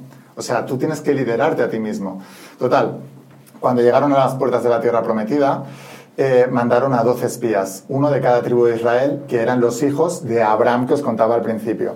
Y cuando llegaron ahí dentro, eh, mandaron a 12 y 10 volvieron diciendo que era imposible entrar, que habían gigantes, que los amenazaban, que se veían como langostas, era imposible entrar. Dos de ellos, que en la Biblia se describe que tenían un aura diferente, una, vibración diferente, la misma que tenéis vosotros que os veo, por eso dije, hostia, yo quiero estar en este podcast también. Esa aura diferente con respecto a vuestros compañeros de clase que hablábamos antes, ¿no? Pues esos dos volvieron y dijeron, podemos entrar. O sea, sí, habrá obstáculos, pero se puede entrar. Bueno, se quedaron 40 años en el desierto porque hicieron caso a la opinión de los 10 en lugar de los dos. Y esto es muy importante en la sociedad. No hay que confundir. Porque todo el mundo diga que algo está bien, no quiere decir que esté bien. Y porque todo el mundo diga que algo está mal, no quiere decir que está mal. Las masas históricamente se equivocan. Y en la Biblia te enseñan esto. Arruinaron su entrada en la tierra prometida, que ya estaban ahí, por la opinión de los diez, en lugar de escuchar a los dos que les dijeron que sí podían entrar. Y cualquier persona que quiera lograr algo en su vida, tenemos que aprender a escuchar a los dos, a las minorías, que son los que lo van a lograr. ¿Cuántos erais en vuestra clase? Eh, 30. 30. ¿Y tú, Juan? Sí, yo 25, 30. 25, 30. De 25, 30 a vuestra clase, probablemente los que vais a tener mayor impacto, mayores ingresos, mayor todo, vais a ser vosotros dos, probablemente. Sois la minoría, sois los dos. Y habéis querido ir a los 10 y al resto, y del resto han escuchado a los 10, no a los dos. Además sois dos. No, han escuchado a los dos. Entonces, ¿cuántas veces arruinamos nuestra vida por la opinión de la masa y no por escuchar a la gente que ya lo ha hecho? O sea, tú, la fe es agarrarte a la opinión del que lo ha logrado. Sí, no, no sí. a los mi- que no. En mi caso, el, el ejemplo es muy claro porque el, el grupo del barrio en el que estamos, que, que te he comentado, Sergio, es del grupo del barrio, que éramos siete, más o menos. Sí, o sí. diez, o- Claro, cuando él se abre el canal de YouTube, viene un primer pensamiento de este tío está loco, no sé qué cojones está haciendo. Entonces, lo único que de los siete que estábamos o de los ocho que estábamos, yo empiezo a escucharlo y había una cosa que decía, tiene algo de razón. Hay cosas que, que aunque parezca que aún no ha conseguido nada, tiene algo de razón. Y fue por lo que yo me empezó a provocar el, yo también quiero hacer esas cosas, quiero emprender. Entonces sí que influye mucho el entorno hacia dónde te está enfocando. Y una cosa muy importante, cuando tú estás programado, tú siempre vas a justificar tu programación. Entonces, aunque venga alguien a contarte cosas interesantes, tú siempre te lo vas a llevar a tu terreno, porque tu terreno es el cómodo, no tienes que cambiar. Entonces, la gente prefiere tener razón que resultados. Y yo siempre les digo a la gente, ¿tú qué quieres tener, razón o resultados? Porque si quieres tener resultados, olvídate de lo que piensas y empieza a pensar de esta manera. Es la única manera en que los vas a tener. Por eso hay que, hay que ser muy humilde. Por eso Jesús también decía, para entrar en el reino hay que ser humilde. O sea, bienaventurados los humildes porque de ellos es el reino y bienaventurados los niños. ¿Por qué los niños? Porque los niños son los que se atreven a soñar. No tienen esas creencias limitantes de no se puede. Sueñan en grande. Y tú no vas a ver ningún emprendedor que traigas aquí este podcast que no tenga un poco de alma de niño. Que no se o al menos en sus inicios, que no se atreviera a soñar en cosas locas. Porque la sociedad no te lleva a eso. O sea, el- la sociedad, el- el consejo de la sociedad es estudia una carrera y consigue un trabajo lo más estable posible, si es de funcionario mejor, ¿no? Porque, porque la gente prefiere la seguridad a la libertad. Y la gente es capaz de vender su libertad a cambio de seguridad. Y eso vemos continuamente. Entonces es muy importante apostar por la libertad. Como emprendedores y como gente libre, tenéis que apostar siempre en lo que queréis, no en lo que podéis. Y una cosa muy importante que aprendí de mis mentores millonarios es que eh, los millonarios no deciden en función de lo que pueden, sino de lo que quieren. No miran las circunstancias que tienen para decidir qué hacer. Miran lo que quieren hacer y luego ya encuentran la manera. Y eso es muy importante. Nunca decidas en función de lo que puedes y lo que tienes ahora. Decide en función de lo que quieres realmente y luego busca la manera. Si tuvieras que resumir la sabiduría que has compartido en este podcast para que la gente, ya sabes que al final la gente se queda con lo último, ¿no? Con el Sí. último mensaje. ¿Con qué últimas ideas, últimas dos, tres ideas quieres que, se, quieres que se lleve la gente de esta conversación? No, solamente una. ¿Solo una? Vale. Sí, que es que lo importante son ellos, que el éxito o el fracaso son ellos y solo depende de ellos, no depende de las circunstancias, del país, de quién gobierne, de, de tu familia, de no sé qué, solo depende de ti. Si tú eres un crack, tú vas a hacer lo que sea necesario. Entonces, tú tienes que trabajar muy fuerte en ti mismo, solo en ti, obsesiónate en ti. Solamente en ti, en convertirte en un imparable, en ser un alma imparable, en ser una persona capaz de lograr cualquier cosa. Entonces, no importan los obstáculos que tengas en la vida, los vas a superar, no importan las dificultades, no importa lo que hagan los demás, tú lo vas a lograr. Entonces, el, trabajo está en uno mismo, siempre, siempre, siempre en uno mismo, porque si no, caeremos en la tentación de, como mi amigo no lo hace, es que no se puede, como nadie lo hace, como los 10 no, no pudieron, entonces tampoco se puede. No, fíjate en los dos, cree que tú puedes, empieza a trabajar fuertemente en ti, aíslate de todo lo que te diga la sociedad, las masas históricamente se equivocan y empieza a trabajar fuertemente en tú, en tu visión y en lo que quieres lograr en la vida. Y si creas una divina obsesión al lado, a, esa visión que tú te has formado y empiezas a cambiar tu programación, porque no estás destinado, estás programado, cambias tu programación, cambias tu destino y no convenzas a la gente, convence a tu mente. Déjate de convencer a, tus, a los 10 y a los que han escuchado a los 10 de que es posible entrar en tu tierra prometida. No, convéncete a ti de que es posible entrar y busca a los dos que han entrado previamente y empieza a escucharles a ellos. De tal manera que si solo escuchas a ellos, tú vas a sentir que eso es posible para ti, que eso es normal para ti y entonces lo vas a lograr. Pero necesitas enfocar tu mente en que es posible y solo pensar en eso. Y si solo piensas en eso y actúas sobre eso, tú lo consigues todo. Y luego usar el apalancamiento emocional. ¿Qué vas a perder si no lo logras? ¿Qué vas a dejar de ganar? ¿En quién no te vas a convertir? ¿Qué sufrimiento vas a seguir manteniendo en tu vida? Y se va a hacer cada vez más grande si tú no logras eso. Y cuando usas ese apalancamiento emocional y el poder de la visión, el poder de la fe, la creencia y la visualización y todo lo que os he contado, entonces puedes lograr cualquier cosa en la vida. Pero solo depende de ti. Deja de tirar balones fuera. El victimismo mata todos los sueños. Victimismo es siempre culpar a alguien, Siempre decir que alguien es el culpable, que tú no eres el responsable, mentirte a ti mismo sobre la realidad. Tú eres el responsable de toda tu vida. O sea, tú eres las decisiones del pasado.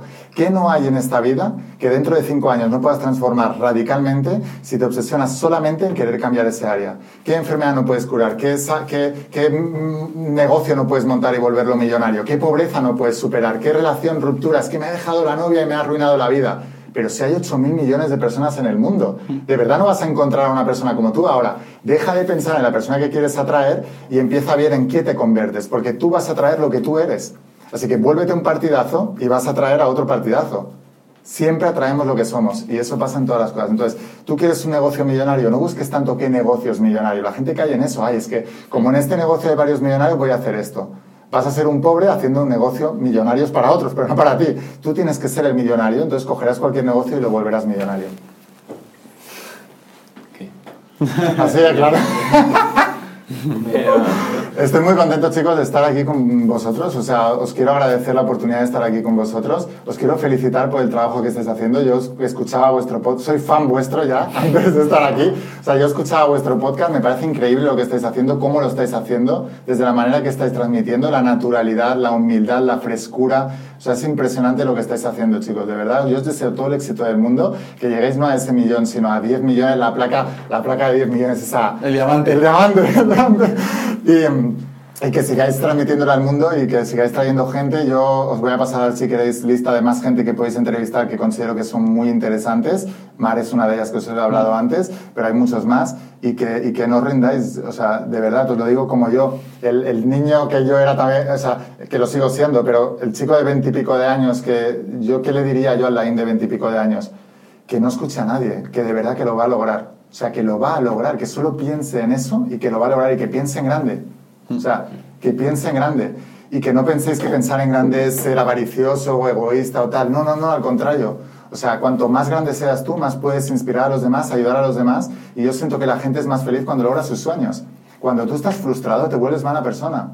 Entonces, tienes que conseguir éxitos para ser buena persona. Así que es tu obligación moral, tu deber y tu responsabilidad ser exitoso para ser buena gente y poder transmitir lo mejor al mundo. Y luego, yo encontraba mucho faltar gente exitosa a mi lado para que me transmitieran que realmente es posible lograrlo. Por eso, cuanta más gente haya exitosa, mejor será el mundo. Así que tenéis que triunfar, hacer esto súper grande para que más gente, y sobre todo gente joven que se va a identificado con vosotros, que digan, ostras, es que se- hay futuro para nosotros, se puede hacer y lo construimos nosotros el futuro. No depende de nadie más. O sea que estoy súper agradecido. Gracias por traerme aquí, de verdad, chicos, de todo corazón. No, gracias ti, Felicidades ¿verdad? por todo lo que estáis haciendo. De verdad que me inspiráis mucho y, y que lo que necesitéis, pues aquí me tenéis.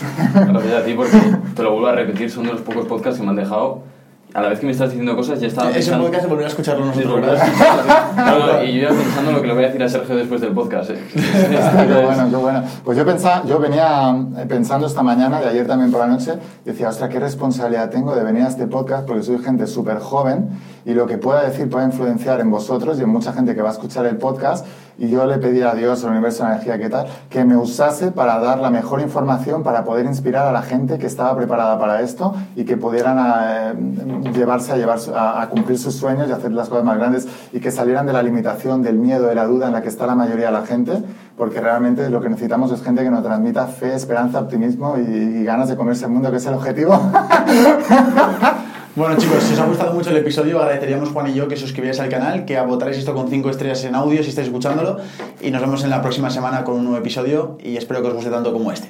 Chao. Adiós.